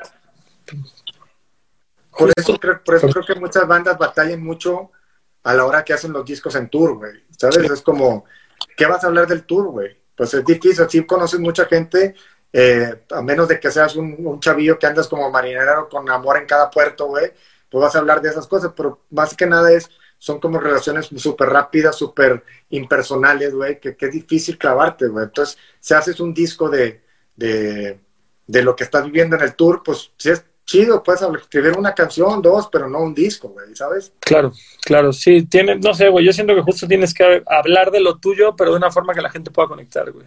O sea... Sí, había un disco, hay un disco de Million Collin, creo que es el For Monkeys, que, que el disco que habla muchas rolas como de eso, güey, de, de, cómo hice, de cómo están de tour y de que, que, el disco que quieren hacer, que ahora hacen menos de Sky. Y la rola está chida, pero es como de repente está medio como te, casi te adelantas a las rolas que hablan como de como de 22 o una de estas que eran súper sí. güey. Exacto, güey. Entonces, digo, está padre, todo, todo, todo tiene su, su, su charm, ¿no? Su, su encanto, pero es difícil. Hay que hallar como el punto de para estar en de cómo quieres hablar y de dónde, desde qué punto, ¿no? Buenaza. Eh, mira, esta está chingona, güey, para, para seguir con la ñoñez, güey. Videos favoritos de skate de los noventas. Eh, Bandits y propaganda de Powell, Questionable y Virtual Reality de Plan B, eh, 1281 de New Deal y... ¿No, ¿No, eras de 411 tú? 411, los primeros de, los primeros de, de, 411, de 411. Los primeros, que se han sido los primeros 10, 5, los primeros de 411 eran puta, güey. ¿Quiénes, ¿quiénes, ¿quiénes eran tus... ¿Cómo? ¿Eh? ¿Qué? El, ¿No de, el de A Street, el de A Street, el de el de Hocus Pocus de A Street también. Ese fue mi primer video así chingón. ¿Quiénes eran tus riders favoritos, güey? Era Matt Hensley, eh, Colin McKay, Guy Mariano. Wow. Eh, ¿Quién más? Mike Carroll, eh, Danny Way, este, Mark González, obviamente, Jason Deal. Por ahí varios, son, son muchos. Eh, ¿Quién más? Este, Andrew Reynolds. Andrew Reynolds, varios. el jefe, perro, el jefe. Y muchos, hay muchos, realmente hay muchos. Ah, eh, este, Dylan Reader, me gustaba mucho, güey, paz descanse. Sí, hay muchos, hay muchos ahí. No, sí, eres un OG del skate, amigo. Ya lo acabas de demostrar, güey. Bona fide, OG, güey. Um, esta está complicada, güey, pero, pero puede estar interesante. ¿Tienes la posibilidad de rankear de mejor a peor los discos de división? No, es difícil, pero lo que sí les puedo decir es que, por ejemplo, que yo creo que mi disco favorito, mi disco favorito, eh, no mucho mejor, ni mucho peor, ni mucho... En favoritos, en favoritos. Mi, Puede ser hasta que la experiencia sea negativa. Mi, disco, mi, mi, disco favorito creo que es el Sirenas. Ese creo que es mi favorito. Ese creo que es mi disco favorito de división. Me gusta mucho como el parteaguas de la banda ahí, me gusta mucho cómo se oye, me gustan las canciones que hay. Eh, creo que ese es mi favorito. No podría rankearlos, pero también como, es como de, como de etapas, güey, ¿sabes? Es como, de repente cuando, cuando empezó la pandemia, como que me, puse muy ponroquero, volví a ponroquear mucho y, y la extrañando puede haber sido, creo que todos son de etapas, pero, pero me gusta como, como creo, creo que el Sirena es como el disco que me siento muy a gusto. El de, el, de, el extrañando es como muy, eh, muy, muy juvenil. El defecto me gusta, pero su sonido, hay, tengo como ciertas quejas del sonido. El, creo que el, el Sirenas es como, como el, que el que me gusta. El División, también me gusta mucho el División. Oye, el División yo siento que fue como un reinventarse. O sea, como un regresar al pasado sin, sin querer emular el pasado. Sí, de hecho, de hecho como, como hablando con la banda, creo que el hecho de, de, de, tener yo ahora como este, este lado, este, este laboratorio de Javier Blake aparte, creo que eso, uh, sin, sin darle esas expectativas falsas a la gente, porque lo va a decir, sí, güey, van a volver a no. Pero sí creo que me da, que me da, que me da, nos da pie a, a poder tener a División como, como en ese mundo del, del, del disco División, ¿no? Que es, Más que es División ¿no? como evolu- evolucionado, pero que sigue teniendo como esa vibra pon rockera y rockera, ¿no? Es- me, me late como esa, esa idea. Yo siento que, que no sé, güey, puedo estar equivocado, pero hasta en la estética del División siento que Gaslight Anthem llegó a sus vidas, güey. O sea, como que, Sí, como que siento que estaban haciendo eso con ese disco, güey. Sa- sabes que creo que creo que mucho mucho muchos como de, de, de las de las bandas como de la de la época digo Gaslight Anthem es, obviamente es más joven que nosotros pero por ejemplo si oyes a Gaslight Anthem Against Me este Mensinger, no sé. The ahorita, The Messengers ahorita o todo, güey, te das cuenta que muchos tienen como esa influencia también como de, como de, del sonido New Jersey, Bruce Springsteen, o tienen como Tom Petty Totalmente. cosas, o tienen, tienen como todo este tipo de, de, de, de voz insolesco, güey, como, ¿sabes? Como, como todo eso. Entonces creo que más que como Gaslight, creo que como es como un, como esta idea de, de como Hijo, de hijo de punk. Como como hijo de Springsteen. Exacto. Exacto, creo que creo que es eso, como que son, como clavarte mucho en la composición, en el sonido, y, y más que ser como, como técnico y como que la música sea súper radical, así, creo que es como la canción, que la canción esté chingona, que tenga buena letra, que tenga buena melodía, que tenga todo esto, ¿no? Entonces, sí, obviamente te- somos súper fans de Gaslight, somos súper fans de Against Me, eh, de todas estas bandas que, que, que, pues, que creo que que, que son grandes exponentes, pero son de las que me gustan a mí de, de los últimos tiempos. ¿no? ¿Tu- ¿Tuviste, ¿Tuviste chance de ver el docu este que está en Netflix de Defiant Ones? Sí, el de, el de Dr. Dre. Dr. Dre y Jimmy Jovin, güey, que justamente te habla de toda la carrera de, de Jimmy Sí. Jovin, güey, de productor que, que agarró a Tom Petty, que agarró a Bruce Springsteen, que agarró a todos estos cabrones, güey, y puros vergazos, güey, puros vergazos, como que... Puros, puros, puros, seg- puros segundos discos hizo ese güey, ¿no? Creo, segundos discos o terceros discos. Hizo puros, creo, creo que hizo Sí, puros puso a, segundos o creo que puso a. Patti Smith. Que creo que puso a Patti Smith a grabar una canción de Bruce Springsteen y que fue la que le pegó y... Sí. Rolón, güey. O sea, Rolón porque, porque el Bruce le dio esa canción a, a Patti Smith y, y, güey, o sea, y realmente en el disco de Bruce que estaba haciendo él, no hay ninguna canción tan fuerte como esa, güey. Pero qué loco, o sea, qué, qué huevos de, de cabrón, o sea, qué talento decir, güey, mi mejor rola se la voy a dar mejor a porque es muy comercial para mí, mejor vamos a hacer este pedo más tripeado. qué cabrón, Sí, Sí, está, denso. Amigo, eh, se nos acabó el tiempo. Te agradezco un chingo, te agradezco un chingo que me hayas Hombre. prestado tres horas de tu vida. Queda una pregunta, güey, una pregunta muy controversial, güey, que no han parado de hacer todos y pues no puedo evitarla. Javier Blake es un vampiro, ¿sí o no, güey? No, güey. No. Bueno, un poco, güey, un poco. Si, si, si, vampiro, si vampiro le llam- si vampiro le llamas a que no, a que soy alérgico al sol, sí soy alérgico al sol. Entonces, eso es, eso es, es una parte de vampirismo, güey. Pero no, güey. No, creo que el rock and roll te mantiene, te mantiene joven, güey. Yo, yo creo que, yo creo que lo has logrado muy bien, güey. Lo has logrado muy bien y te aplaudimos eso, mi chingón. Gracias. Chingo, gracias, gracias, no, gracias a todos. Gracias a todos los que están conectados. Eh, aquí por aquí estuve leyendo dos, tres cosas. Saludos a todos. Nos vemos muy pronto. Estén pendientes de, la, de, las, de las redes. Y gracias, Gastón. Gracias, Longshot. Gracias a todo el equipo. Antes de que te de vayas, ten- tenemos, tenemos una dinámica, por lo que tengo entendido. Eh, tenemos que hacer un fan art relacionado con el video de réplica. Ahora vamos a subir el flyer, pero hay un fan art si quieren, si quieren ganar merchandise de Javier Blake, solista. Esténse pendientes al flyer que voy a subir ahora terminando la conversación. Esta conversación va para YouTube, Spotify, todos lados, para quien llegó tarde o muy temprano.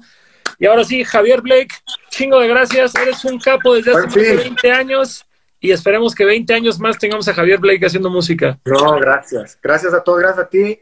Ya es viernes. Buen fin a todos. Cuídense. Cuídense para vernos pronto ya en vivo. Cuídense. Esto, Javier Blake en la casa, señoras y señores. Adultos raros. Qué chulada de persona, qué chulada de artista, pinche carrera increíble, todo el amor a Javier Blake, todo el amor a División Minúscula. Es viernes, vayan al Seven y compren una cerveza. Yo soy Longshot y llamo a dormir. Bye.